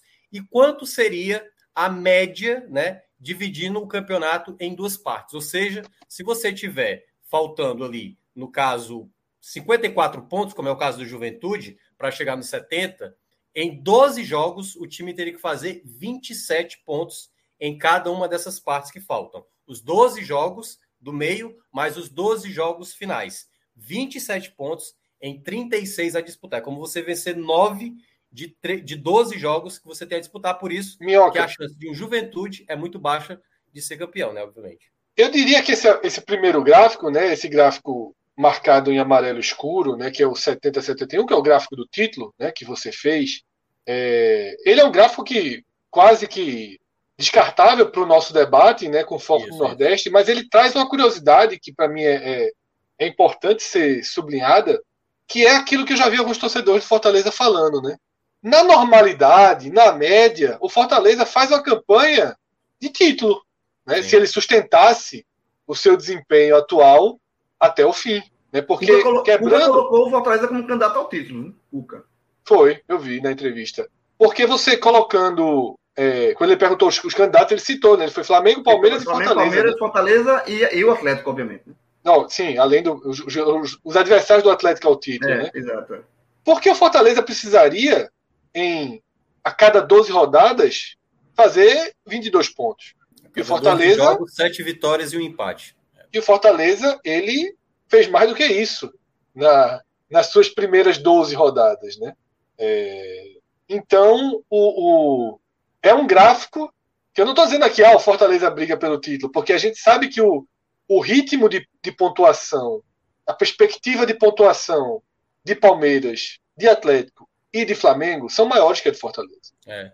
São maiores. A gente, a gente, Fortaleza vai ter muita dificuldade, ainda que você olhe aí, Fortaleza, pô, vem de quatro vitórias, perdeu um jogo. Não é porque perdeu um jogo. É realmente a perspectiva, com, com, com a qualidade do elenco. Mas não deixa de ser um, não deixa de ser um, um, um fato histórico assim. É um fato importante desse primeiro. Para os clubes do Nordeste, para mim, só tem isso de, de relevante para a gente é. nesse primeiro quadro, né? Porque depois vai entrar nossas lutas. Que é um detalhe. Sabe qual é o clube do Nordeste, desde 2006 para cá, que melhor teve média de pontos a cada 12 jogos, exatamente nesse cenário? O Náutico de 2000 e, é, 2007. O, o da Náutico, reação, né? É, é. O Náutico teve 19,5, né? Ele somou 20 pontos nos primeiros 12 e nos 12 finais foi marcou 19 pontos. É o único caso, ou seja, até nessa projeção otimista que foi do Náutico, né? Foi muito boa, aliás. A, isso, se você projetar para o Fortaleza, não garantiria um título. Por isso que é muito difícil imaginar que nesse ritmo de pontos o Fortaleza brigaria, principalmente contra adversários que estão em ótimo ritmo de pontos, que deve ser acima de 71, acho campeão deve fazer acima de 71 pontos. Danilo, deixa eu te pedir é, o seguinte: a gente vai analisar agora esse segundo quadro, né, que é o quadro Libertadores. E aí, Danilo, você já prepara o último quadro para depois a gente já jogar na tela, que é o quadro do rebaixamento, né? Mas aí, Minhoca, vamos trazer aí a perspectiva de Fortaleza e Ceará para a Libertadores. Eu não vou nem falar Bahia, porque Cássio está vendo a live, para não ter a mesma discussão da semana passada. Ainda mais com a derrota agora nas costas, né? É. Mas é, só, só, só Fortaleza e Ceará, tá? O Bahia a gente não vai contar para Libertadores por razões de curva negativa na, na campanha. Pois é, aí tem dois cortes, né? Para a fase de grupos, ou seja, uma vaga direta no G4 e também, no caso, para G6, no caso, quinto e sexto colocado. Pode mudar, né? Esse G4 pode virar G5, é, esse G6 pode virar G6, G7, G8, vai depender muito do desenrolar das competições da Comembol e também de quem vai ser o campeão da Copa do Brasil. Por exemplo, a gente pode ter um campeão da Copa do Brasil, o Grêmio, o São Paulo, é, essas equipes que estão ali na parte de baixo da tabela, né? O próprio Fluminense também pode ser campeão e o Fluminense está ali no meio, pode dar uma largada e aí a gente não ter essa possibilidade de um G6, embora ainda haja possibilidade tanto na Libertadores como também na Sul-Americana. Então, o corte, a média de pontos para você entrar na fase de grupos, ou seja, está no G4 é 62 pontos para as equipes ao final de 2021. Desses 62 pontos, o Fortaleza, que é o melhor nordestino, precisa de 35 pontos nesses 24 jogos. Se separarmos em 12, 12, fica 17 pontos, 17,5. É como se você fizesse 17, 18, 18 e 17. Então é como se o Fortaleza, nos 12 jogos, precisasse vencer metade desses 12 jogos que vai disputar. Então, seis ali nessa primeira parte e outros seis na segunda parte. E é bom lembrar, isso vai valer para todos. Se você fizer além dos seis, do, do, dos 18 pontos que você teoricamente faria, que no caso é para o Fortaleza, se você fizer a mais, então você precisa se esforçar menos na segunda parte para alcançar esse seu objetivo, certo? Então, Fortaleza, para alcançar 62 pontos, precisaria de 17,5, né? 17 com 18, 18 com 17 nessas nesses 24 jogos restantes, dividindo aí em duas partes de 12 jogos cada uma. O Ceará, no caso, ele precisaria de 20 pontos em cada 12 jogos, né? Nesses 12 jogos que terá pela frente, fazer 20 pontos, e aí seria sete vitórias ou seis vitórias e dois empates, e repetir esse mesmo desempenho para a última parte, para os 12 jogos finais. E aí, até para a gente, que a gente também estava debatendo aqui, a gente chegou a debater, acho que ontem, né, Fred? Ou foi o pessoal no, no chat que falou. É, o Ceará está muito bem, Mas qual é o adversário que vai atrapalhar a vida do Ceará? E aí, como você estava citando, que a gente conversou também pelo WhatsApp. Isso, isso é, é uma das grandes perguntas do campeonato para essa faixa aí.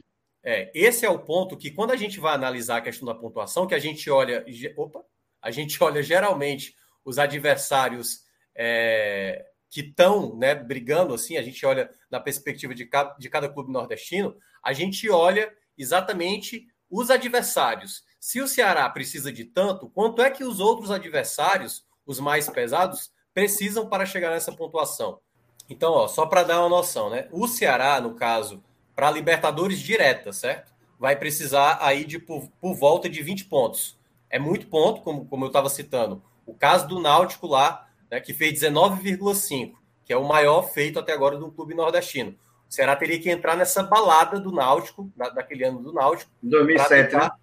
2007, é, para exatamente entrar na fase de grupos. Se a gente for pensar na pré-Libertadores, até o sexto colocado, o Fortaleza vai precisar de 15,5, certo? Então, de 15 a 16 pontos, 15, 16 ou 16, 15. Uma baixa de, uma baixa de rendimento grande é. ainda é, é, administrável, é sustentável para uma campanha de Libertadores Fortaleza. Menos de 50%, Fred. Se você imaginar que você vai fazer 15 pontos de 36 que você vai disputar, e depois de novo 16 pontos em 36 que você vai disputar, é uma boa, uma boa pontuação para brigar de fato por essa vaga de G6. É quase a campanha do Atlético Goianiense. É. Né? 45%.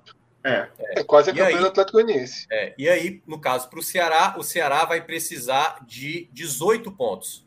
18 pontos. E aí, no caso, seria seis vitórias né, para tentar chegar na pontuação, que é 58 pontos para tentar ir para pré-Libertadores. Lembrando que isso aqui é tudo baseado o em. O Ceará média. precisa continuar sendo basicamente ele mesmo. Isso, ele tem que é? repetir o que, ele, o que, ele, vem fazendo até agora, né? a campanha que ele fez até agora. Então, e é o Fortaleza importante... pode se dar o luxo de ser um Atlético Goianiense. Né? Cair, diminuir e acelerar. É. é. O, que, o que é importante também destacar, gente, para não a pessoa achar lá na frente, ah, cadê? O Minhoca disse uma coisa. Isso são médias. Tem anos que foram mais, tem anos que foram menos e aí a gente vai adaptando. E você não está contando este ano, você está fazendo o desempenho até a 14 rodada e a história em dois recortes, a história inteira recortes. e a Isso. história mais atual que acaba trazendo né, a atualização do, do, rumo do campeonato. Né? É. E aí, até para passar aqui algum, algumas outras equipes, no caso, a gente tem o Santos, que está disputando aí com Ceará e Fortaleza. O Santos está precisando de 19,5 para chegar com a, a campanha para uma pré-Libertadores. É a mesma do Atlético Goianiense, mas o Atlético Goianiense a gente sabe que tem mais dificuldade. No caso, o Bahia, que é o outro nordestino, né? O Bahia, para chegar nessa pré-Libertadores, teria que ter um aproveitamento de 20,5, ou seja, mais uma vez, eu vou sempre pegar o Náutico de 2007 como referência. Fazer algo além do que aquele, aquele Náutico fez, teria que ser uma pontuação muito alta, e aí já entra no Corinthians tentar fazer isso, que é a mesma coisa do Bahia, 20,5. O Fluminense também fazer 20,5, mas é bom deixar claro: o Fluminense tem um jogo a menos a disputar, certo? E o outro, que aí eu vou citar, esses já os maiores, o Inter precisa de 21,5 para chegar na, na pré-Libertadores. Aí já é, já é rebaixamento. Mas aí, até para terminar aqui essa parte de Libertadores, 21,5 é o que o Inter precisa fazer, ou seja, a cada 36 pontos disputados, o Inter tem que fazer sete vitórias mais um empate ou sete vitórias. É isso que o Inter tem que fazer em 12 jogos. Ele só vai ter margem para erro em cinco partidas, entendeu? Para tentar chegar no patamar de uma briga para esse G6, que hoje Ceará e Fortaleza estão mais fortes. O, no caso, o São Paulo teria que fazer 23 pontos. 23 pontos, praticamente oito vitórias em 12 jogos a disputar. Isso ele tem que fazer duas vezes nesses 12 primeiros jogos e nos 12 finais. Não é fácil. E o Grêmio, aí é basicamente, imagi é, seria muito raro imaginar que o Grêmio fosse conseguir, porque o, o, valor de pontuação é de 25 pontos. Então é praticamente aí somar, só poder perder dois jogos e, sei lá, quatro jogos no total, né? Porque a equipe teria que ter um bom aproveitamento. E aí a gente chega nessa última parte, que o Danilo já pode colocar, que é a parte do rebaixamento. Ô, Mioca, Essa... deixa eu só fazer um, um, um, Deixa eu só acrescentar um, um ponto, tá? que você trouxe a média histórica e eu fiz aqui rapidinho uma projeção de, do G6 atual, né? Mas aí você tem distorções de jogos, mas eu estou usando o aproveitamento do sexto colocado, né, que é o Atlético, é um aproveitamento que, que joga para 67 pontos, né? Então, ainda pode ajudar um pouquinho essa conta aí de todo mundo, né? Porque, historicamente, é, a gente está trabalhando ali. Em que faixa tá? Porque sumiu, Minhoca. É, é... Tô... Como é a faixa? A faixa do, do G6 está em. Dos, histórica, porque eu não estou vendo mais a. Ah, deixa, é, deixa, eu ver aqui. É 14 rodada. É, a gente teve na do G6 a gente tinha é, 24, 22, 23, 23, 21, Não, 22, é. 25, 22, 23, 24. Deixa, é. Não, deixa, é, exatamente. Deixa eu só abrir aqui, meu rapidinho, porque... Tá dentro da média, então, né? É, porque acabou que voltou a... É 62 e 58, então tá acima da média, né? Porque tá em 67 pontos a projeção de G6 nesse momento, para a 38 rodada. Tomando por é. base os 59% do Atlético, do Atlético Paranaense, né? É, então, na verdade, está um pouco acima. Mas aí, é, jogos a menos. Né? Acontece né? uma queda, acontece uma queda geralmente, né? Até porque, é, se você olhar, como eu estava dizendo, a pontuação ali do sexto colocado, se você olha a 14 rodada, é nesse valor, de 23, 24, 22. É, porque geralmente aí... também acontece a, a, subida dos times que estão embaixo, né? Então, os pontos, eles são distribuídos, né? Os pontos não, eles não... não eles, os pontos existem, eles vão são distribuídos para algum, algum lugar. Então, no, geralmente, quando acontece a, uma subida de rendimento dos times que estão lá embaixo, esses pontos saem de algum lugar, né? Saem lá da parte de cima também. Pronto. Aí a gente entra na parte do rebaixamento, certo? Que é o que está aparecendo na tela para quem está acompanhando pela live. 43 pontos seria a pontuação para escapar, se a gente considerar de 2006 para cá, e 42 pontos seria a pontuação para escapar se considerarmos de 2015 para cá, embora, se a gente olhar os últimos três anos, essa pontuação até cairia mais, certo? Se a gente olhar o cenário dos últimos anos, essa pontuação seria até mais baixa. Então, nessa perspectiva, vamos pegar o esporte, que é o, o time que a gente vai analisar aqui do Nordeste. Pronto, é. eu estou mandando, eu mandando aqui a nova arte para o Danilo e o Danilo vai, vai colocar de novo. Mas, mas, mas essa matemática é simples de fazer. Ele tem, ele tem 14, ele precisa de mais 30. Você dividir mandei, por mandei, dois é, grupos de. Ele. ele precisa de 15, a cada, 15 pontos a cada 12 jogos. É, eu mandei, mandei a, média, a média é essa. É. Mas a se imagem... Tivesse, Se tivesse fazendo 44, tu largava. Nessa altura não, do campeonato. Não, aí era bronca, velho. Porra, é. mais 44. Aí, assim, em 14 rodadas falta 44, tá pensando? Porra, tu é doido, velho. Aí, aí, tá, aí, tá, tá estacionado. Tá estacionado nos boxes. É, aí, aí, aí, o esporte, aí o esporte não adianta trazer Hernanes, não. Pronto, não, pronto. Aí, é, aí agora é sim. trazer outro então, tipo de profeta. Aí, retomando, retomando. Então, para quem está acompanhando, 42 pontos, que seria uma pontuação para a equipe, né? Que a gente, se a gente for imaginar nos últimos seis anos aí, o esporte com os atuais é, 14 pontos que tem, precisaria de 28 pontos, ou seja, fazer 14 pontos é. exatamente é. nesses 12 jogos e depois dos jogos. Então é repetir o que já fez até aqui. Basicamente é repetir o que fez até aqui. E aí, se a gente for imaginar as equipes que a gente não considera nesse cenário, que no caso é São Paulo e Grêmio, que a gente há muito tempo está falando, não, vamos sair desse cenário. Para o São Paulo sair dessa disputa, ele vai precisar de 15 pontos. 15 pontos em 12 jogos que ele vai fazer. Isso fazendo o mínimo possível, né? O mínimo possível.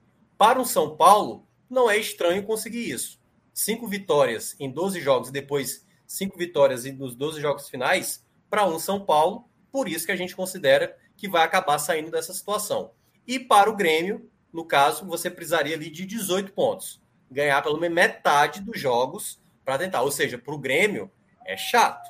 É bem chato. Abre aí, Fred, pode falar. Ficando chato, né, Minhoca? Exatamente é. isso. Ficando chato para o Grêmio. É. É, quais são os destaques para mim, Celso? Como eu falei, naquela primeira arte de Minhoca, o destaque é tá ficando chato para Inter, né, para São Paulo, para irem buscar ali a faixa do Ceará de Fortaleza. Fluminense, Corinthians, a gente ainda considera ainda, ainda é uma campanha, ainda que o futebol deles não seja animador para tal, a gente considera matematicamente bem acessível. É seguir ali um ritmo permite, de. Permite é. observar é, essa reação. Um ritmo de campeonato é Atlético Goianiense. Então, assim, é possível. Tá? Mas. E aqui embaixo, a luz é toda para o Grêmio. Cássio, ele sempre fala isso. Veja só eu só vou considerar o Grêmio na briga quando tiver faltando 12 rodadas, alguns Era, falam era a quando mesma virar o lógica do turno, Inter. Era a mesma lógica do. Inter do Cruzeiro. É a mesma lógica. quando virar, é, quando virar o turno, né? Você sempre vai com esse cuidado. Aqui já tá chato. 50% já é chato. É chato pra qualquer clube. Agora, Minhoca, mas por isso que é fundamental pontuar aqui. Minhoca está trabalhando com a história, Isso. com metas de 43, de 44, de 43 pontos. Hoje, hoje, hoje, projetando a 38ª rodada, a pontuação de sobrevivência está em inacreditáveis 34 pontos. Aí é outra missão para o Grêmio. Ao Mas contrário mas- do G... mas- Ao contrário do também. G6, essa sobe. Mas É. historicamente nunca subiu seis pontos. Ela sobe dois pontos, três a, pontos. a tendência, olha só, isso já está virando uma tendência. né, é, porque isso que o Minhoca é, trouxe aqui é uma média histórica de, de- de determinados anos, né? De, sei lá, Isso. cinco anos. Mas o recorte do ponto de corte menor já está virando uma tendência. Sim. Daqui a pouco a Mas- gente vai ter essa. essa é, o, o- daqui a. Já, já, não, a vem, tendência já 45 para mim já é real. É, né, Não, e 45 é completamente real. Não, o, que quero- o que eu quero falar é o seguinte: que daqui a um ano, dois, a, a média não vai ser. Esse, quando o Minhoca fizer esse gráfico, não vai estar mais em 42. Vai estar mais baixa. Porque isso já se vem se mostrando uma coisa é, é, um ano atrás do outro. As médias estão. A, a média para se livrar do, do ponto de corte, ela está baixando. E não é por acaso que ela está baixando. Não é coincidência apenas. É, Os é a abismos questão estão se ampliando, pô. é a questão de que os times, os times, é, os abismos financeiros, os times que têm poder, poder financeiro maior, eles enxertam mais dinheiro, eles têm é, é, contratam mais, é, é, tem mais força para contratar e fazer melhor os times e, e Não, os outros nessa times- conta, nessa conta, até a- o aumento da quantidade de substituições precisa entrar, pô. Porque a gente Lógico, pensa que não, mas, é. mas Lógico, contrário, lógico, pô. Aquela lógico, coisa de você poder usar cinco jogadores, você já não conta com aquela leva, aquela camada que existia em todo elenco, que é aquele jogador que, ó, ele é útil, mas não, não- nem para ir para entrar. Só Aí uma os times, aí, os times que estão lá embaixo continuam tendo esses jogadores. Os de lá em cima não. É, entendeu? exatamente. Então, então tem, tem essa mudança. Porque, é uma- porque os- a questão é que, para amarrar essa ideia aqui, é que os times lá de cima, eles olham agora para aquele jogador que dificilmente eles entrariam em campo na época das três substituições e falam: oh, não, dá para segurar. Porque com cinco substituições, esse cara pode ser útil. E até isso mexeu no mercado. Jogadores completam sete jogos muito mais rápido do que completavam em outro Muito momento. impressionante, Celso. Muito Impressionante. rápidos. É muito Tá difícil rápido. achar jogador. né? Júnior Tavares, né? Não pode jogar Série A, dispensado pelo esporte. Eu não me lembro de Júnior Tavares jogando cinco jogos. Exato. Jogou, É, mas jogou mais do que cinco. roda, roda fácil. muito, roda muito. Fácil. Então, então, é, então a tendência realmente é que haja essa diminuição na média. Mas assim, o cálculo do Minhoca está correto aí, porque ele pega. é, Isso é, é, o que a gente vê hoje de corte menor, que o Fred trouxe, é uma tendência de dois, três anos. Ainda não dá para fazer um, um- um recorte como esse que o Não, Minhoca fez. é, não, a Mas- minha tendência é de 2021, 14 rodada. Não, eu sei, Tá? eu sei. Sim, Então, assim, é, é só. Em 2020 É. já foi menor, o, o- ponto de já foi menor. 2019 bem menor, Fortaleza Sim, a gente 39. ano passado, Minhoca, apostava em 42, né? Nossa aposta era 42 Foi, né, ano é, tô- é, hoje ó, já tá aqui de novo o aspirador de novo, que é o caminhão do lixo, né, na prática. Mas, mas a gente chegou a falar sobre isso, sobre essa pontuação. Acho que até a gente chegou a falar um pouco menos, 40 talvez.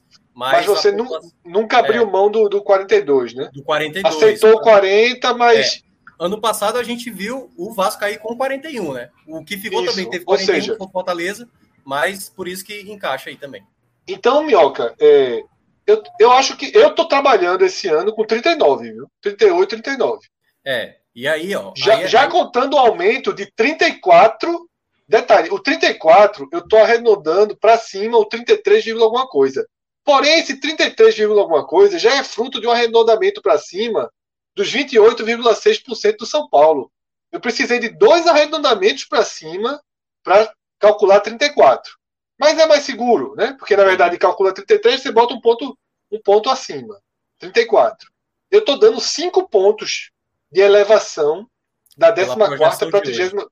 É, é. para a 38 rodada. Eu acho que 5 pontos é muito média, né? acima né? do que costuma subir. Oh, mas está muito abaixo também. Então, como a gente está vivendo uma distorção. Passado, fala, João. Ano passado o Fortaleza se livrou 41, mas em critério de desempate. Então não é uma é. margem, não foi mais segura. 42 foi a pontuação do esporte que se livrou tranquilo. Né? Então, assim. É, mas já é, um, já é. Mas assim, falar em naqueles 45, isso não, isso não existe. Não, hoje em dia é, e, é, e, a tendência, e a tendência é, é, né, aí é uma é uma é, é um excesso de zelo, na verdade. Ó, e aí, até para citar, é bom uma coisa que a gente não falou. O Grêmio, que até pela imagem tá avermelhado o número dele, é porque o Grêmio tem dois jogos a menos. Só que é bom lembrar, um deles é contra o Flamengo. Só contra o Flamengo, que ainda não está nem agendado. E o outro que até já foi marcado, né? A CBF marcou, acho que é Grêmio contra Cuiabá se não me engano, é Grêmio contra Cuiabá, o jogo que está que tá para ser realizado. É, então, esse é um dos jogos que a gente então, vai. Então, o ter... natural é o Grêmio ter de um a três pontos, né? É. E, é. e é um jogo que é um confronto direto hoje, né? Grêmio Díssimo, contra Cuiabá. Né? É. Diretíssimo, né? Direto assim, de uma forma.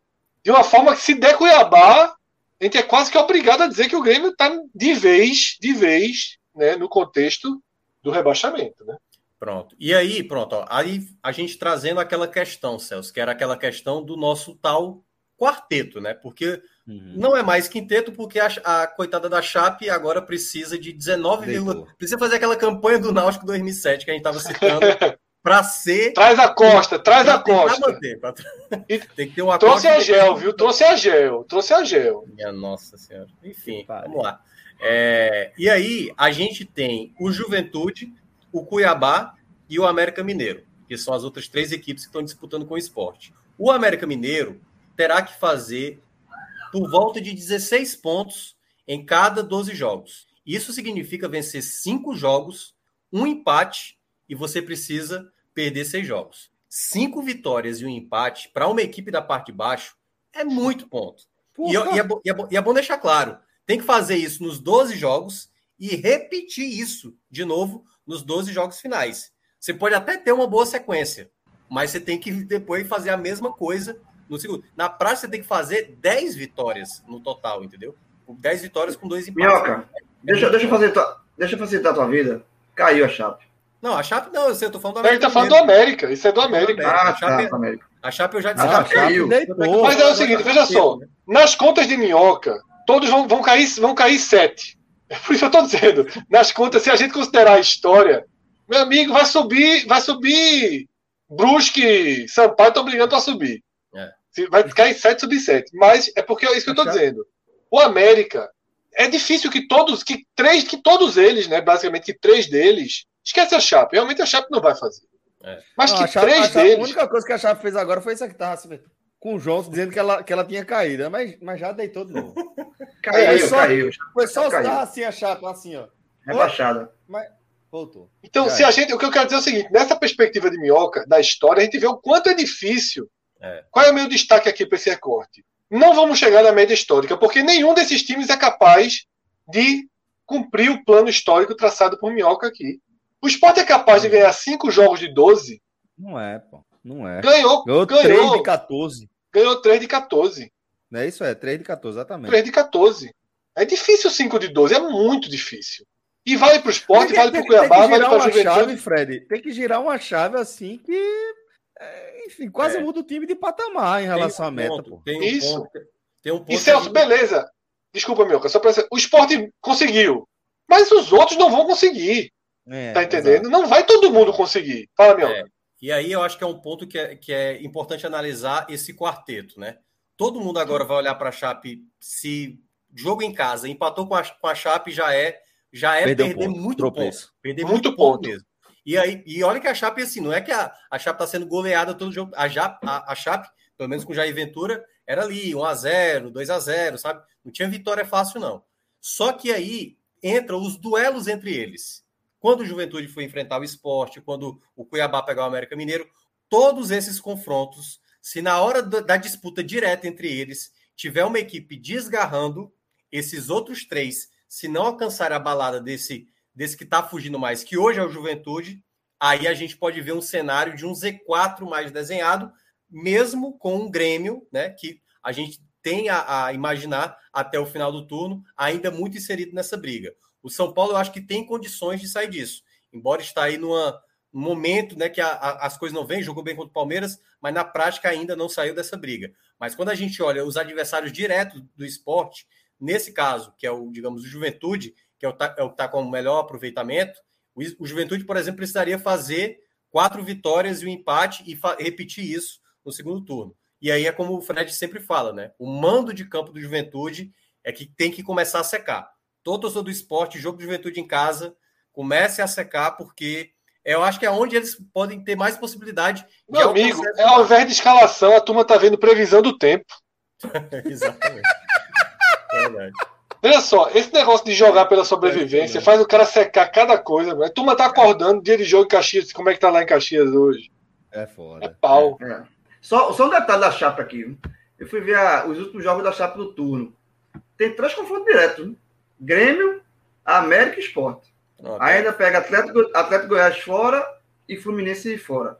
Então, assim, tem, tem jogos aí. É, João? Juventude Cuiabá. Não, não, Juventude tá Cuiabá tá abraçado com a Chape. Pode, pode não, a Chape, a Chape é. mas assim, é, é, se ela quiser dar um respiro, ela tem três jogos é, confronto direto para ela até o final do turno. Se ela vencer esses três jogos, respira. Pois é, mas eu acho que não, não sei se vai vencer, não. É, enfim, aí tem aí a, a, tabela, e aí, claro, a cada rodada que for passando, a gente vai trazer mais informações, mas esse é o cenário que a gente tem até então. O que eu ia, acho que tentar passar depois, mas eu acho que não, não tem espaço para a gente falar sobre isso, era falar mais dessa, dessa projeção. Ó. Além do Náutico, conseguiu 19,5, é, fazendo a média ali né, desses 12 primeiros jogos, depois dos 12 finais. A gente teve depois dos, dos nordestinos o Vitória de 2013 conseguiu 18,5, assim também como o Ceará do ano passado, que foi o Ceará naquela recuperação que chegou ali na quase brigando por Libertadores. O Fortaleza de 2019, que conseguiu 18, também o Ceará de 2018, que foi naquela recuperação do Lisca. Olha quanto foi importante aquela recuperação. Ele fez 18 pontos em média e conseguiu escapar. Se a gente for imaginar hoje, 18 pontos você fazendo, colocando na projeção hoje, é como você estivesse salvando a Chapecoense. Então, para a Chapecoense conseguir fazer uma campanha para tentar se manter, é, é, o efeito Lisca. Basicamente é o efeito Lisca que o Lisca fez, assim. E ainda um pouco mais, né? Porque o Lisca fez 18 pontos e a, a Chape precisa fazer 19,5. Então, é muito difícil imaginar que essas equipes, e aqui, olhando, são mais as tradicionais que conseguem ter uma média de pontos muito alta. Então, na média, na média ali é por volta de 15, 16 e para a turma de baixo é por volta de 12, 11, 10 pontos em média, a cada 12 jogos disputados. Plantão Bom, olímpico, viu, Celso? Isaquias ficou é. na quarta posição, né? Na, na primeira, primeira das finais que ele deve disputar na dupla. Perdeu a dupla, quarta, né? É, quarta, quarta posição. Né? Chegou aí, batalhou, mas na verdade os três primeiros se, se, se afastaram um pouco, não chegou a ter uma, uma eminência de, de, disputa, não. E hoje eu acertei no meu plantão, porque ontem meus plantões olímpicos foram todos errados. Eu vi um, um, um gol dos Estados Unidos assim, já de madrugada o cara, o cara botou assim, gol dos Estados Unidos, na prorrogação. Aí eu cheguei aqui e falei, ó, os Estados Unidos classificaram para a final olímpica, fez um gol na prorrogação contra o Canadá. Só quando terminou a live que eu vi que o gol dos Estados Unidos foi na Copa Ouro. a live foi até que horas ontem, não? Porque esse jogo foi de Duas da manhã. manhã não, então. O gol dos Estados Unidos tinha sido na Copa Ouro contra o México. Ah, sim. Reprise. Não, reprise não, ao vivo. Não, Copa vivo, Ouro contra o México, futebol masculino, masculino, masculino, masculino, Aí eu só vi assim, gol dos Estados Unidos, finalzinho da prorrogação. Eu disse, ó, galera, dando plantão olímpico aqui, gente, Estados Unidos eliminou o Canadá e tal. E a galera comeu, viu? Olha. Se a gente, se a gente der plantão aqui... aqui... Queiroz teria ficado puto com você, viu? Diria. É, se, a gente tivesse, se a gente tivesse dando plantão aqui de jogo do futebol na Olimpíada, tá morto. Né? Porque os jogos começam às 5 da manhã, jovem. Não, vai, não vai chegar nisso tudo, não. Falar nisso, vamos girar para B? Oxe.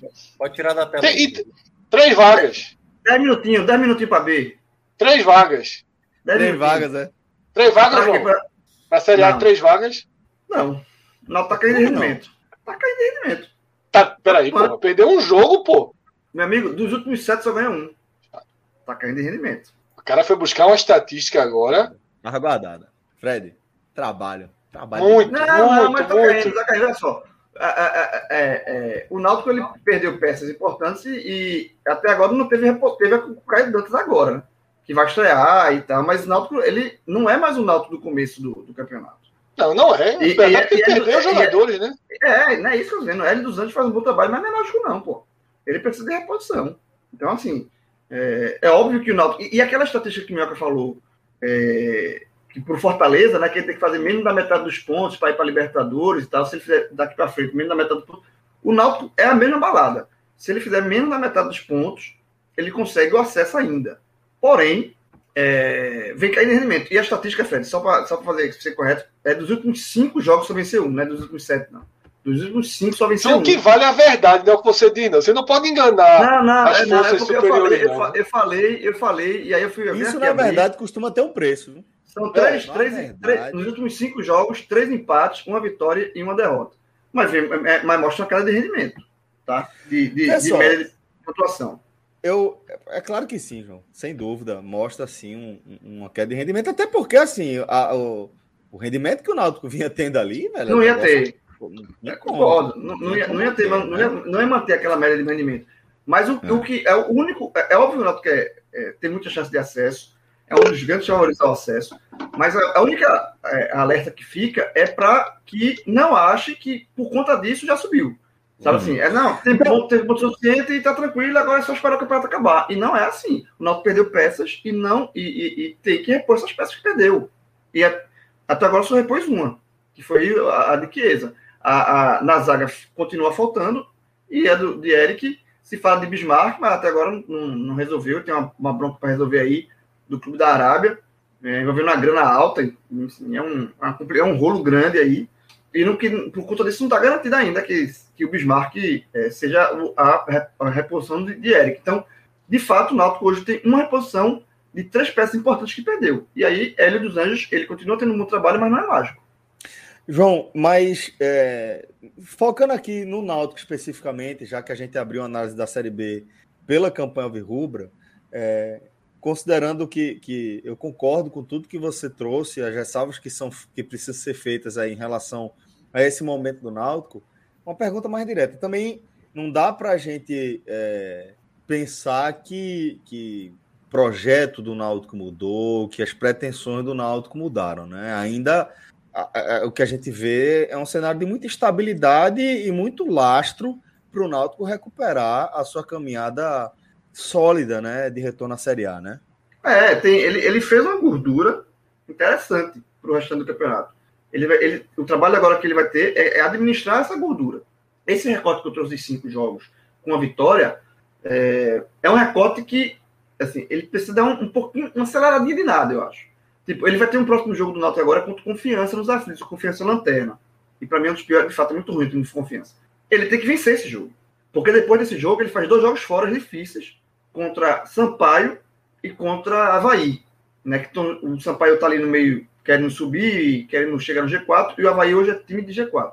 Então, assim, se o Náutico não vence um jogo que é conta de luz para vencer, vamos supor que o Náutico empata, tropeçou em um empate, e faz dois jogos fora, onde é mais é, é, um, um tropeço é mais, mais factível do que esse jogo contra confiança, aí sim ele pode chamar, chegar a caso ele, oito jogos com uma vitória.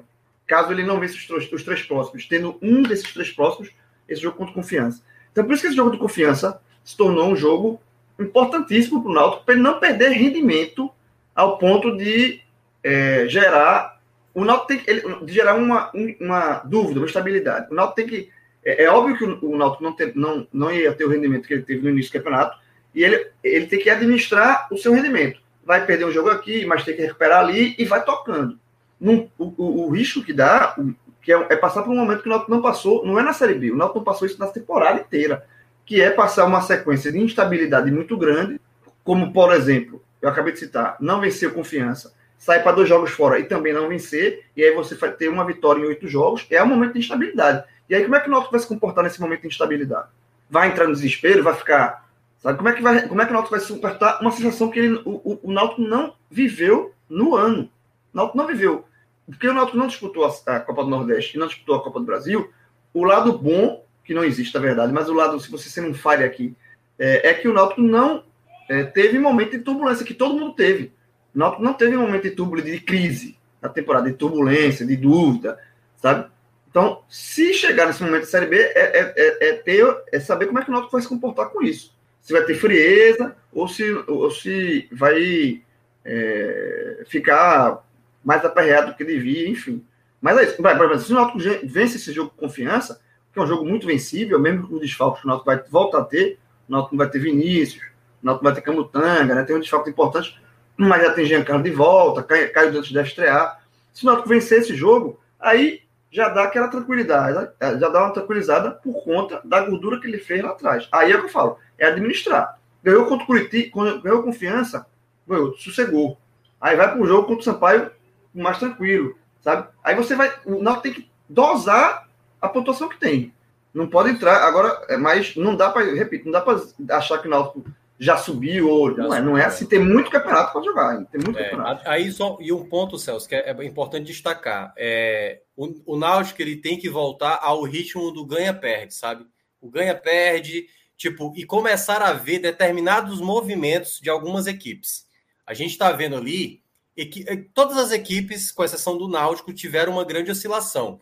Por exemplo, o Brusque começou bem, entrou, no, entrou numa maré de resultados ruins e agora retomou de novo os resultados bons. O Náutico ele teve nessa sequência, como o João falou, uma vitória em sete jogos, mas cinco, né? É, foi em cinco jogos, né? Cinco foi cinco, cinco. cinco ele, ele, ele, jogou sete na mesa, mas depois sabia que é, não ia adiantar e falou a verdade. Vai ser cobrado, vai ser cobrado é, por isso. Os mas da bola estão de olho. É, mas assim, é importante sempre você olhar determinados jogos, e principalmente dependendo do adversário, e começar a fazer aquela gordura. Eu até olhei aqui o Fortaleza em 2018 para aquela campanha, né, que liderou praticamente quase do começo até o final, e eu sempre cito como paralelo com o próprio Náutico dessa temporada, o Fortaleza, João, teve dois momentos que teve seis jogos e só uma vitória conquistada. Teve derrotas, teve empates, e foram momentos que houve uma dúvida: será que essa equipe vai conseguir manter o ritmo? Só que das duas vezes, logo depois dessa sequência com poucas vitórias, o Fortaleza emendou uma sequência de vitórias. Depois desses seis jogos, só venceu um jogo, foi lá e fez uma sequência de quatro vitórias seguidas. Então, é importante você sempre, por exemplo, se o, o Náutico já tem uma boa gordura, que se faça mais gordura, entendeu? Que comece a trabalhar para ter mais gordura, para não dar possibilidade nenhuma de ir queimando e queimando e aí depois chegar num ponto tipo, já queimamos demais e agora não dá nem para errar, entendeu? A ponto de errar. Eu não falo, é, vou até mudar um pouco a.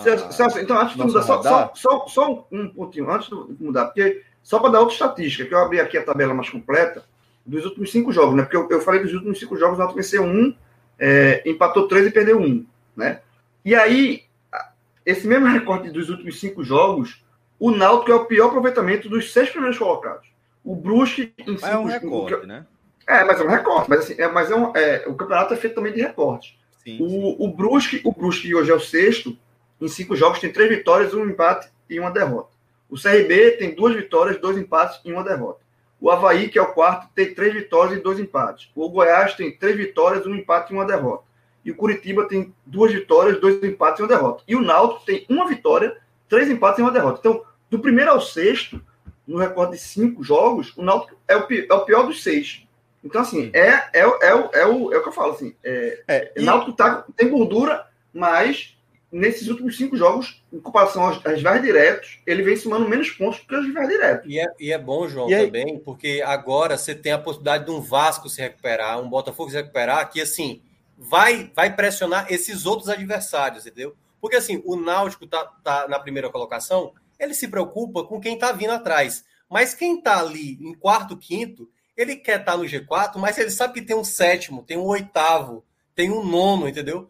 Então, assim, tem essa, esse, esse, esse olhar do Náutico, porque ele está preocupado se alguma recuperação aumenta, mas quem está ali no bolo, quem quer, quem quer o, o Náutico mudou o seu patamar. O Náutico hoje ele quer manter esse, esse G4 e depois pensar no, numa possibilidade de título, título até o final né? do campeonato. Mas essa galera que tá quarto, quinto, sexto, então, Minhoca, a galera deixa... tá pensando ali, meu amigo. Cada jogo tá Deixa eu fazer G4. uma pergunta para a gente amarrar, que você, você trouxe um gancho perfeito aqui para mim. Porque quando a gente analisa a tabela, a gente vê o Náutico com 30 pontos, é uma campanha, de certa forma, parecida com a do Palmeiras, que lidera a Série A, com 32 pontos, entretanto, com uma partida a menos, né? É, mas se a gente for vendo a comparação com a Série A, ela vai ficando pelo caminho. Porque se você pegar é, o, o, o, Palmeiras, que tem 32, para o Bahia, que é o décimo com 17, a gente vai ver aí 15 pontos de diferença. Na Série B, isso aí é muito mais achatado. O Náutico, que tem 30, lidera com 30, ele tem 9, 8 pontos de vantagem para o Vasco, que é o décimo. E se a gente forçar, o Operário tem 21, é o décimo primeiro. Então o Náutico teria 9 pontos de vantagem para o décimo primeiro. Nesse uhum. miolo, a gente vai ver Curitiba com 28, um jogo a menos. Goiás com 26, Havaí com 26, CRB com 25, Brusque, Sampaio, Guarani com 23, Botafogo e Vasco com 22 e o próprio Operário com 21. Então, é, é muito time que eu analiso com possibilidade de pegar um vento, né, e dar aquela engrenada. A Série B permite isso. A gente vê isso. que a, Série B. É corrida de kart, é, Celso. Corrida de kart. É, é, tudo é possível. É isso, corrida de carro, tudo é possível. Então, deixa eu fazer logo essa pergunta para você. Nem o estoque casinha, Mioca, nem o estoque casinha. Estoque é, eu acho que não. Tá bem. Já cai... A chapa é Minardi. A turma já cai para Carter. É, é porque, é. cara, é, assim, a Série B Mas, eu acompanho bem. Assim, você vê reviravoltas, equipe, o Criciúma de 2007, né? Quando sempre a gente pega o Náutico, é assim, olha, mas não esqueça, Criciúma 2007, o Paraná ano passado, meu. desandou o Paraná ano passado. O Paraná. O Paraná ano passado começou bem. O Paraná ano passado foi líder e foi é. rebaixado. É. É. Mas, então, assim, deixa eu fazer uma pergunta para vocês aqui mais objetiva. Fazer uma pergunta aqui mais, mais objetiva para vocês. Desculpa, Minhoca, te, te interromper. Vocês já podem voltar aqui emendado direto. Mas a, mas a, a metáfora da, da, corrida de kart foi muito boa. Muito, é isso mesmo. Muito, muito boa. Em relação à imprevisibilidade aí do, do, é, do posicionamento final, né? Mas deixa, deixa eu fazer essa pergunta mais clara para vocês. Até onde ainda a gente precisa analisar os candidatos ao acesso? Eu citei aí até o Operário, que para o líder, o Náutico, tem nove pontos. Mas para o Havaí, que é o, o, o, atual quarto colocado, que fecha ali o G4, são cinco pontos só de diferença. São duas uhum. rodadas, tá? São duas rodadas de diferença. É, até onde a gente pode. A, a, a gente precisa considerar aí a nossa análise de briga pelo acesso, hein? É, eu acho que vai até o Vasco. Eu acho que o eu Operário acho, eu, acho, eu, eu, é. eu boto Operário, eu boto Operário. Ainda bota Operário para acesso? Eu boto... é, eu ainda, explica eu então, tenho... explica então, Minhoca, é, por que até o Vasco, companheiro? Porque Pela todas essas também, né? equipes, né? por exemplo, o Sampaio Correia, que é o outro nordestino, né? Além do CRB e do próprio Náutico. O Sampaio, ele já mostrou isso ano passado, né? Mostrou ali um começo muito bom, aí já voltou a queda e agora conseguiu uma vitória, uma vitória que se esperava uma vitória, né? Então, assim, a gente precisa ver um ritmo de pontos. Quando você imagina que um Vasco e um Botafogo podem isso, é porque, por exemplo, o Botafogo tem um jogador que é muito importante para ele, que é o Chay, que é o jogador que está praticamente decidindo vários jogos. O Vasco agora tem o Lisca, que deve, e aí a gente possivelmente vai acontecer nesse meio de semana, o Vasco vai ser eliminado pelo São Paulo no meio de semana. É a possibilidade maior. E aí o Vasco vai ficar com atenção apenas para essa Série B. E acho que, pelo que o Lisca conhece de Série B, muito mais que todo mundo, ele vai brigar fortemente por essa vaga de G4.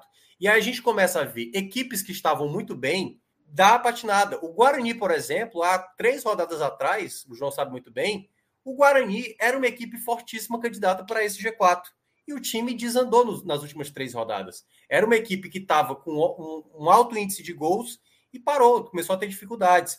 E aí é onde fica essa incerteza que a gente vê muito nessa Série B. É por isso que eu, eu gosto de colocar um bloco grande na Série B para acesso, porque é como se fosse a tal corrida de kart. Vai 10 ali e qualquer um dos 10 podem vencer. Qualquer um dos 10 pode estar nesse G4. Eu acho que o Náutico hoje ele tem a gordura maior para queimar para não sair dessa situação. Mas eu volto a falar: se o Náutico ficar nessa de fazer é, uma vitória a cada cinco jogos, ele vai se inserir nessa briga dessa galera que está a cinco pontos dele. Então, acho que é, o, é um contexto que cada um tem que começar a abrir sua margem. E essas brigas diretas, se você pegar metade da tabela, né? Porque até o Vasco é décimo, não é isso, Celso?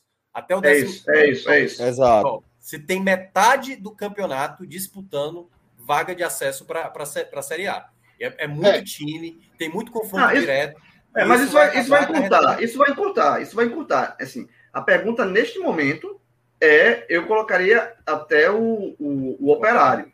Mas é óbvio que isso vai mudar com o tempo e esse, esse, esse recorte, vai, esse, essa margem, ela vai encurtar. Mas nesse momento, assim, e, e, é por, e não é só de pontuação. É porque cada time teve altos e baixos e tal. O Náutico, de fato, era, um time mais consistente, né? O Náutico e Curitiba, é, ao, longo, ao longo, desde o início da Série B, são os dois times mais consistentes. O próprio Goiás está em terceiro, passou por um momento ruim, recuperou, né? Tem três vitórias, três derrotas já na competição. É, o Havaí deu, deu uma arrancada, mas começou mal. O CRB é, vai, quando você pensa que vai, ele, ele acabou de empatar com a Ponte Preta em casa, a Ponte Preta com um jogador a menos. Então, todos esses outros times, eles têm, o Guarani que você citou aí, eles têm momentos de inconsistência, né? É, mas, é por isso que eu acho que nesse momento eu, eu, coloco até o Operário, porque eu acho que são times que eles estão ali é, trocando pontos entre eles. Só que em algum momento vai, vai, algum deles vão perder força, certo? É, eu acho que, por exemplo, o, o Guarani já vem mostrando uma perda de força. O Sampaio Correia é um time que é, eu, eu acho que não vai ter fôlego para aguentar até o final, tá lá em cima. Eu acho que o Sampaio Correia está fazendo uma campanha, tomando uns pontos importantes para, ao longo, do, na, depois do, na, na, segunda parte do campeonato, ficar tranquilo ali na Maró. Não ficar correndo risco de rebaixamento. Né? Mas eu ainda vejo o Sampaio com dificuldade pra, de elenco para sustentar uma briga pro, pro, pro, pelo acesso, sabe? Então, assim, esses times, alguns desses times vão sair da briga. Agora, eu acho que vai ser uma Série B que até o final vamos ter ali oito times, sete times, oito times ali brigando. Eu acho que desses onze que eu, eu, eu coloquei o operário, com o passar do campeonato, eu acho que três eles vão meio que desgarrar e vão sair dessa briga aí. Mas, mas eu, acho que ser, eu acho que vai ser uma Série B, até pela, pela característica dessa Série B, né? A maior de todos os tempos. Isso é porque a gente não está considerando o Cruzeiro que está lá na parte de baixo. Né? O Cruzeiro foi a decepção. Mas é uma Série B que desde o início você estava se vislumbrando que seria uma Série B com oito times brigando pelo acesso, Isso. de forma mais direta até o final. E Celso, ah, e aí para falar até da parte de baixo, né? Até para falar também Isso. da questão do Vitória. A pontuação está muito baixa. Do Vitória, né? É o Vitória que está melhor, né? Assim, dentre os piores. É, ó, o Vitória Tem aquele bloco ali, né? Tem um bloco ali do tá 15 ao 20, né? O Vila Nova, tá, que é o logo acima do Vitória, né? É, é, tá, o Vitória, que, o Vila Nova que está em cima do, do, do Vitória, tá cinco pontos já de distância. E aí a gente tem a briga Vitória, Ponte Preta, Londrina, Cruzeiro, Brasil de Pelotas e o Confiança, que é o que vem vivendo a pior fase no momento. É um pouquíssimo ponto, pouquíssimo ponto até aqui, o que pode indicar uma pontuação baixa. Né? O, o Cruzeiro está vivendo uma crise tamanha, né? Tem a, a possibilidade do Luxemburgo, tá um acordo aí, que a gente não sabe como é que isso vai a, a acontecer na prática, se vai ou não fechar com o Cruzeiro. Mas assim, a pontuação está muito baixa, muito baixa. E a gente não vê nessas equipes também ter uma boa sequência. Pô, o Vitória está numa situação que. Há quanto tempo, João? Que não consegue ter uma sequência de vitória? Acho que nem conseguiu ter, não sei se no, no campeonato, uma sequência de duas vitórias seguidas. E a equipe não para, e, e tá fora. E, e, e, acredite, é a melhor dentre essas piores aí. O Vitória é a melhor equipe dentre essas piores. O Vitória com uma crise danada. É, o Vitória, o Vitória, se não me engano, somando todas as competições, em nove jogos tem uma vitória. É, olha aí, muito pouco, muito pouco. Esse campeonato aqui, vocês veem de forma destacada esse seis disputando duas vagas. É isso que a gente tem também. Porque, como, como o Minhoca destacou, né? A gente vai ter um salto grande aí do Vila para o Vitória, né? São, é. são cinco pontos. É claro que, que a gente está falando também da competição acirrada. Celso, é, nessa né? corrida de kart, eu não consigo garantir que alguns times que hoje a gente coloca brigando pelo acesso, eles podem terminar disputando ponto aí embaixo. Uhum. É, o próprio Sampaio Corrêa, para mim, é um time com muita interrogação em torno dele. Muita interrogação. Eu, eu, eu não sei, eu não sei se o Sampaio pertence mais à disputa de cima ou se ele está acumulando gordura para tá disputa de baixo. Eu acho, que, eu acho que ele está acumulando gordura que eu falei. Eu acho que ele está acumulando gordura para ter um segundo, a segunda parte do campeonato mais tranquila ali na Marola. Tipo, ficar administrando ao contrário, né? Ficar é. administrando é tipo ah, o campeonato do São Paulo correr na Série B, impressionante. É, exatamente. Só, só, só para complementar aqui, agora veja o Vitória, eu falei o dado do Vitória, eu, até eu fiz uma matéria hoje sobre isso. É, juntando Copa do Brasil também, né? Jogos da Copa do Brasil e da, da Série B. São uma, é, o, o, o, o, Vitória tem uma vitória em. Deixa eu ver aqui, ó, acabei de abrir. É, 11 jogos, uma vitória. É pouquíssimo. É uma, Não, é uma se você fase, assim, Copa do Brasil, 1 e 10. Entendeu? Não é, é. é pouquíssima coisa. Muito, numa Série B, pouquíssima coisa. Uhum. Exatamente. Bom, é, deixa eu ver. Tem, tem algo mais aqui relacionado. Ah, sim, pronto aqui. É, tinha um, um, um superchat aqui que eu tinha separado do nosso querido Reinaldo Lira. João falou rapidamente aí de, de Bismarck, da possível chegada de Bismarck, e Reinaldo perguntou justamente isso. É, boa noite, turma. Grilo, cadê Bismarck? Tá fazendo falta. João, é, você tem mais informações aí sobre esse possível reforço? É, já, Bismarck já tá treinando Náutico faz uns dois meses, né? Ele jogou, é um jogador que está há cinco anos jogando na Arábia, no futebol árabe. É, a informação que eu tenho é que ele, ele assinou com o clube árabe, só que terminou não indo para esse clube árabe, e aí é, há uma questão jurídica, né? Do distrato do contrato. É, o clube árabe é, quer que ele, como ele não cumpriu o contrato, ele teria que pagar uma multa. É, e aí é um valor muito alto, e aí está tentando um acordo, e o Náutico não pode se meter nessa confusão. Sabe, o Náutico não pode, o Náutico só pode entrar, fala, é, é, acertar com o jogo. O Náutico está cedendo o clube para o Bismarck manter a forma.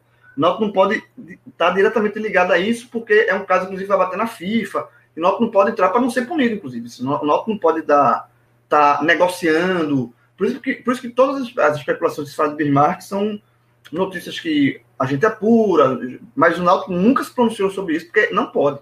Você não vê um diretor falando de Bismarck, um diretor jurídico, porque é um rolo bem complicado. É, e não é fácil solucionar. O Náutico espera, eu acho que se o Náutico fechar com o Bismarck pode ser um, uma boa, um bom reforço né, para substituir Eric, mas não é uma situação tão simples, não. É um rolo grande dele com o clube árabe, que ele fez, fez o contrato, mas não cumpriu o contrato, e aí esse rolo, inclusive, está na FIFA. E aí, é, primeiro vai ter que solucionar esse, esse rolo aí para acertar com o Náutico. Se ele solucionar esse rolo, o Náutico tá, é, é, acho que é mais fácil, né? Porque já está lá tanto tempo treinando, já acho que a parte salarial tudo já está acertado. Falta desenrolar esse carretel aí. João, pelo amor de Deus, manda um abraço aí para Fernando Cosa, companheiro. Fernando Cosa, eu sou, é, Fernando Cosa, sou fã de Fernando Cosa. Trincado, trincado, tá nervoso. Não, Fernando, eu sou fã de Fernando Cosa, fã. Tá, toda live tá Cadê aqui. meu plantão? Cadê meu plantão olímpico? Só, tá ligado só, aí? Só trabalho na caixa alta. Depende. Não, Fernando Cosa tem dois perfis. Você que não tá ligado. Opa, é ele, ele tem dupla personalidade. Ele tem o ah, é? cara é. que fala só em caixa alta gritando e também plantão, o cara que plantão fala olímpico, plantão olímpico. Já é o Fred, Júnior. plantão olímpico tá rolando aí? Vou trazer aqui então. Tô sem, sem televisão desligada ali, jovem. Pois é, você perdeu aí uma medalha bronze, de bronze, né? Nos 400 com barreira. Ou é, é resenha da galera? Alisson dos Santos. Ele tava disputando, é, afinal era essa hora. É, é, ia ser essa hora. Bronze. Bronze, bronze. 45 e 94. A expectativa já era muito boa com ele, né? Ele foi muito bem nas, nas eliminatórias e, e conseguiu. E o norueguês não caiu, né? É, isso, isso. Por mais que a turma estivesse secando. É. Eu tava afim de ver essa corridinha aí, perdi, viu? Foi tá também. lá, aqui, perdi, perdi. Vamos então, vamos então girar a pauta, tá? Que a gente vai, vai encaminhando aqui pro, pro fim da nossa, da nossa resenha, tá? É, antes, eu só queria mandar um abraço aqui para os nossos amigos da CCTS, velho. Turma massa que é, apoia nosso projeto há bastante tempo, uma galera que a gente tem muita identificação. Queria até aproveitar aqui, Fred, para mandar um abraço apertado para o nosso querido Hugo, é, por que mandou dois mimos aí para Caio e para Huguinho, tá? É, tô, tô guardando aí as fotos dos meninos com as camisas que eles ganharam. Mandou também. Adequado. Mandou para Bento também. Bia, Bia Bento. Tá, aqui também estou guardando o momento adequado. Mas já, já tô com as fotos aí, vou mandar para a gente compartilhar lá nas nossas redes. Mas só destacar que a CCTS, velho, é um parceiro que nos orgulha bastante. A gente tá vendo aí o Instagram CCTS Oficial.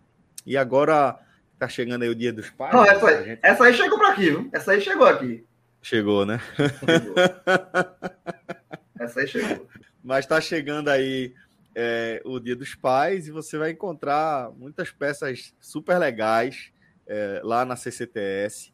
Dá uma, uma sacada nesse Instagram, o CCTS Oficial, é, para encontrar aquela peça que tem tudo a ver com você, porque você vai encontrar. E o que eu vou destacar aqui é a qualidade, velho. A qualidade do material da CCTS é muito acima da média, velho. É padrão altíssimo.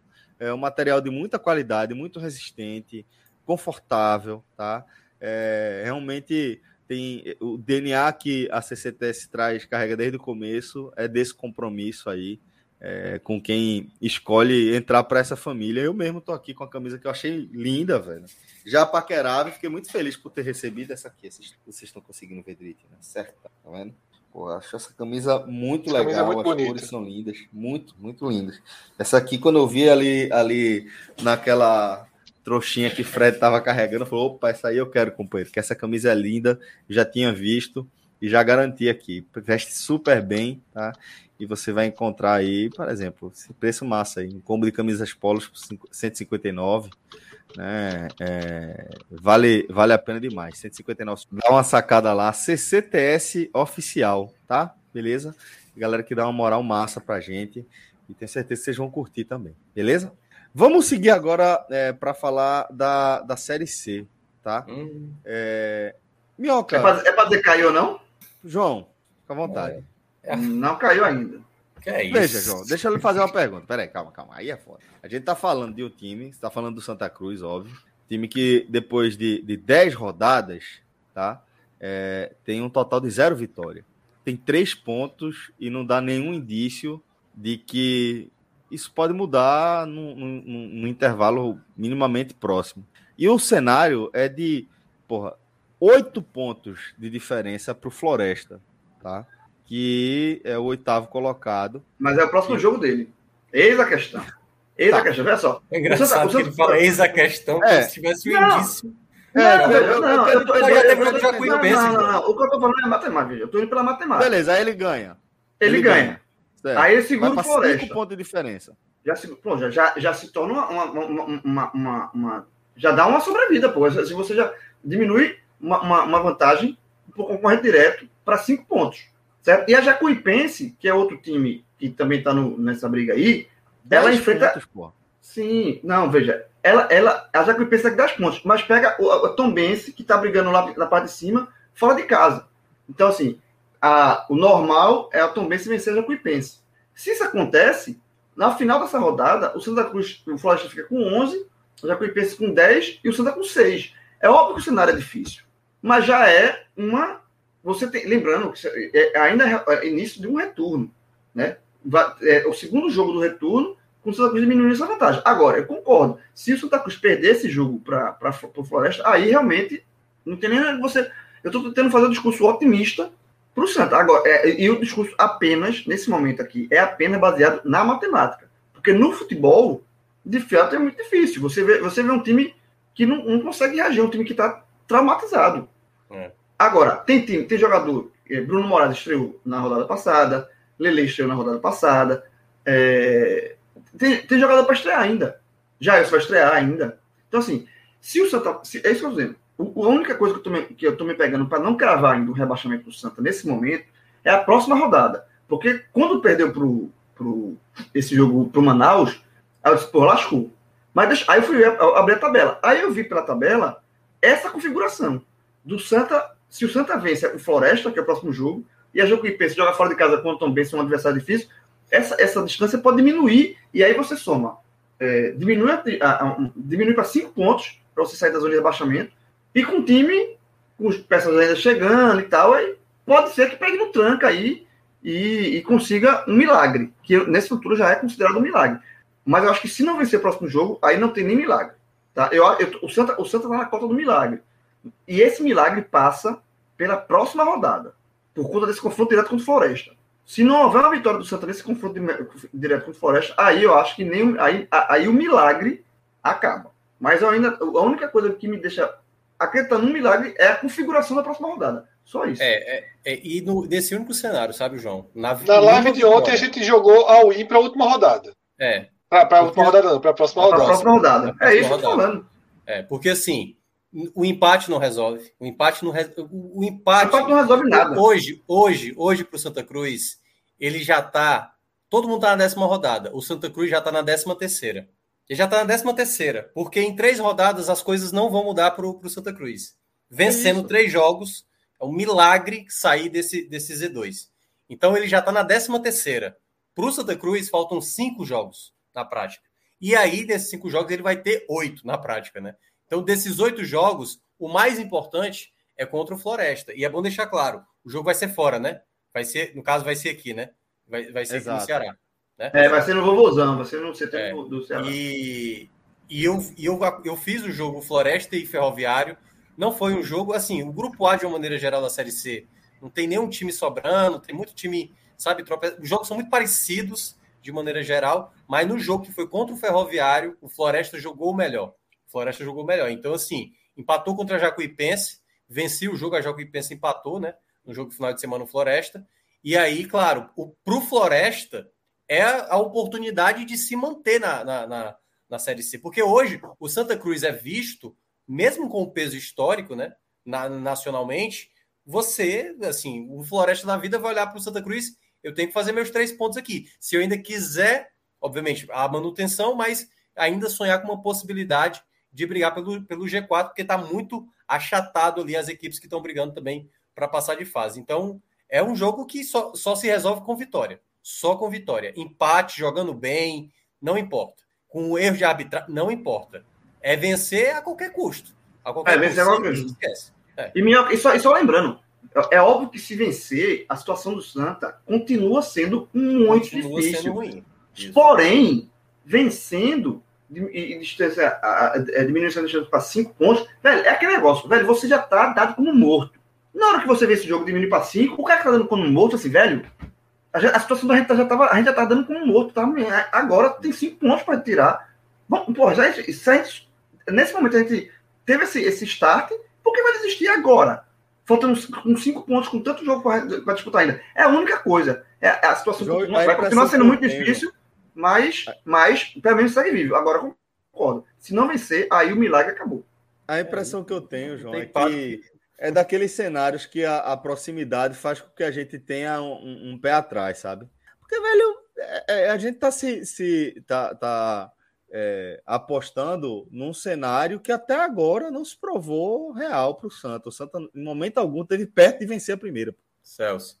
Quer- sabe? quer- Por, por isso que eu tô dizendo, eu, eu, eu entendo, desculpa, Minhoca, eu entendo que, é, como o Minhoca destacou, dos, dos últimos jogos que, o, que o, o Santa tem, a decisão é contra o Floresta por ser o time que ele pode alcançar. Mas Uhum. ainda assim, de futebol, de performance, pelo amor de Deus, é muito. É o, é o pior time do Santa que eu vi, pô. É, Ah, não- você não extrai nada, você não consegue extrair nada. É, é uma dor, é um parto, velho. é. Mas enfim, eu, eu só queria fazer essa, essa, essa ressalva aqui, que a impressão que eu tenho é que a gente só não crava ainda o rebaixamento pela proximidade. Só, só geográfica e É. cultural e É. intrínseca. E quer, e, quer, e quer ver um detalhe, Fred? E É, porque tem eu- torcida suficiente para se cravar e escapar, a gente, a gente dizer que vinha aqui, ó, os caras aí disseram que caiu tal. Se fosse a Jacuipense, E tinha também, mas também é história, Pronto, camisa. é isso, É. perfeito. João, É. Só, é, só, é só pensar o seguinte: se trocasse aqui, pô, se fosse o Santa com 10 pontos e a Jacuipense com 3, a gente não estaria colocando. Mas eu acho que faz diferença, a Fred. Mas, mas, Celso, mas veja, eu sei, eu sei, eu entendo você, mas eu acho que é, mas eu, veja, eu entendo você, mas eu também entendo essa, essa entre aspas, proteção, porque o Santa Cruz não é Jacuipense. É isso. Existe, existe uma diferença. É, mas aí. Entre o Santa Cruz e Jacuipense, Santa Cruz e Floresta. Existe diferença. Existe, existe, que favorece a Jacuipense e o Floresta aqui na Série C, é isso que eu tô dizendo. Eu, eu vou até, eu Eu vou não até pegar não. um relato, eu vou pegar um relato que eu vi no final de semana de jornalista de Goiás que eu sigo, que assim, ele acompanha o futebol, mas ele não acompanha todas as séries e tal. E eu achei curioso o comentário dele, ele falando, rapaz, e o Santa, hein? Ou seja, ele reparou, ele que já é um cara mais experiente, ele reparou, caramba, agora que eu notei que o Santa Cruz está vivendo uma péssima fase. Porque muita gente está acompanhando Série A, Série B, Campeonato de Fora, Olimpíadas, e quando o cara bate o olho na tabela da Série C, meu amigo, peraí, o É Santa Cruz, três pontos, e os três pontos com empates, nenhuma vitória, o pior ataque. E o cara pergunta: o que é que está acontecendo com o Santa Cruz? A gente que já está acompanhando aqui várias semanas, que a gente fala da, da perspectiva por ver de perto, a gente já, já praticamente ainda fica criando uma possibilidade. Imagina para um cara que está vendo de fora e olha a tabela desse cenário, tipo, é, o que é que está acontecendo com o Santa Cruz? E a gente já falou aqui diversas vezes o que é, tanto é que o João, para mim, explicou, acho que a, a maior barbaridade que po- poderia estar sendo explicada agora para o Santa Cruz. Tem jogador ainda que não estreou. Olha, olha que ridículo. Só. Tem jogador que não estreou no Santa Cruz e precisa estrear ainda para resolver o problema. É calamidade. Pois é. é, Tem, a gente, a gente ficou devendo alguma mensagem por aqui. Eu dei uma olhada, né, acho que não deixamos nenhuma mensagem pelo caminho, não, né? Vi aqui nosso querido Fernando Costa mandando abraço para João, pedindo abraço. Não, não, Fernando Costa aqui falando de atletismo, de surf. O homem, Nossa, o homem, velho, o homem, é, o homem é eu queria entender, eu queria entender em algum a momento. Mente Fernando, a, a mente é, Qual é a lógica? Ou o que, ou que é que ele faz antes de vir para cá? Eu, eu, eu, eu, acho que ele tem um tipo um uma, uma, uma roleta daquela, sabe, de tema. Ele vai girando assim, aí tipo, jornal, aí ele, Diário de Pernambuco, sabe? Mais antigo, circulação da América Latina. Não, tipo, eu, queria, eu, queria, eu, queria, eu, queria, eu queria ver Fernando Cosi meia hora antes de entrar aqui na live. O que é que ele tá fazendo? Para saber como é que, para entender como é que ele entra aqui. Ele meteu um invasão de privacidade é crime, assim, aleatoriamente. Do nada, do nada. Do Nós nada. somos seus fãs. Também não entendi isso. Vamos dormir. Você vai rodando para cima. Aí, João Grilo, manda um abraço para a família Cozi em Natal. Eu pedi um abraço. Cozi, um abraço, um abraço. É. Botou, não, agora, a melhor, a melhor, a melhor mensagem. Vamos dormir há 20 minutos atrás. A melhor é. mensagem foi essa. Essa foi, mais, essa foi a melhor que teve. Vamos dormir. Roleta viva. Galera, é, vamos encerrando aqui mais uma live, tá? Queria agradecer a resenha com o Fred, com o Minhoca, com o João. É, mostrar para vocês que quando eu estou aqui no comando da live, não tem problema. É Fred e Minhoca aqui, ó, só amor, certo? É só, só love. João e Fred se entendendo, tá? É, enfim, vocês, eu, ia falar, vocês... Eu, ia falar, eu ia falar um negócio aqui. Ainda bem que eu, que eu não falei, porque o que eu ia falar, dentro desse contexto que falasse João e Fred se entendendo, ia, não ia, ia ter um, não ia tão mal nem para tão bem, não. Que é, é, o que aconteceu quando eu saí da live. É porque ah, é, João, é. Fred, João e Fred se entendendo, se a, a cama até quebrou. a cama quebrou, agradecer... a cama quebrou, é verdade. e queria agradecer também aqui a galera que acompanhou nossa live, tá? Nossas é, mais quase três horas de live, temos ainda 250 pessoas acompanhando a nossa resenha. Vocês são incríveis, de verdade. Obrigado mesmo, tá? Pela moral que vocês nos dão. E lembrando, né? Com Olimpíadas aí comendo no centro e a turma aqui fechada. Obrigado mesmo.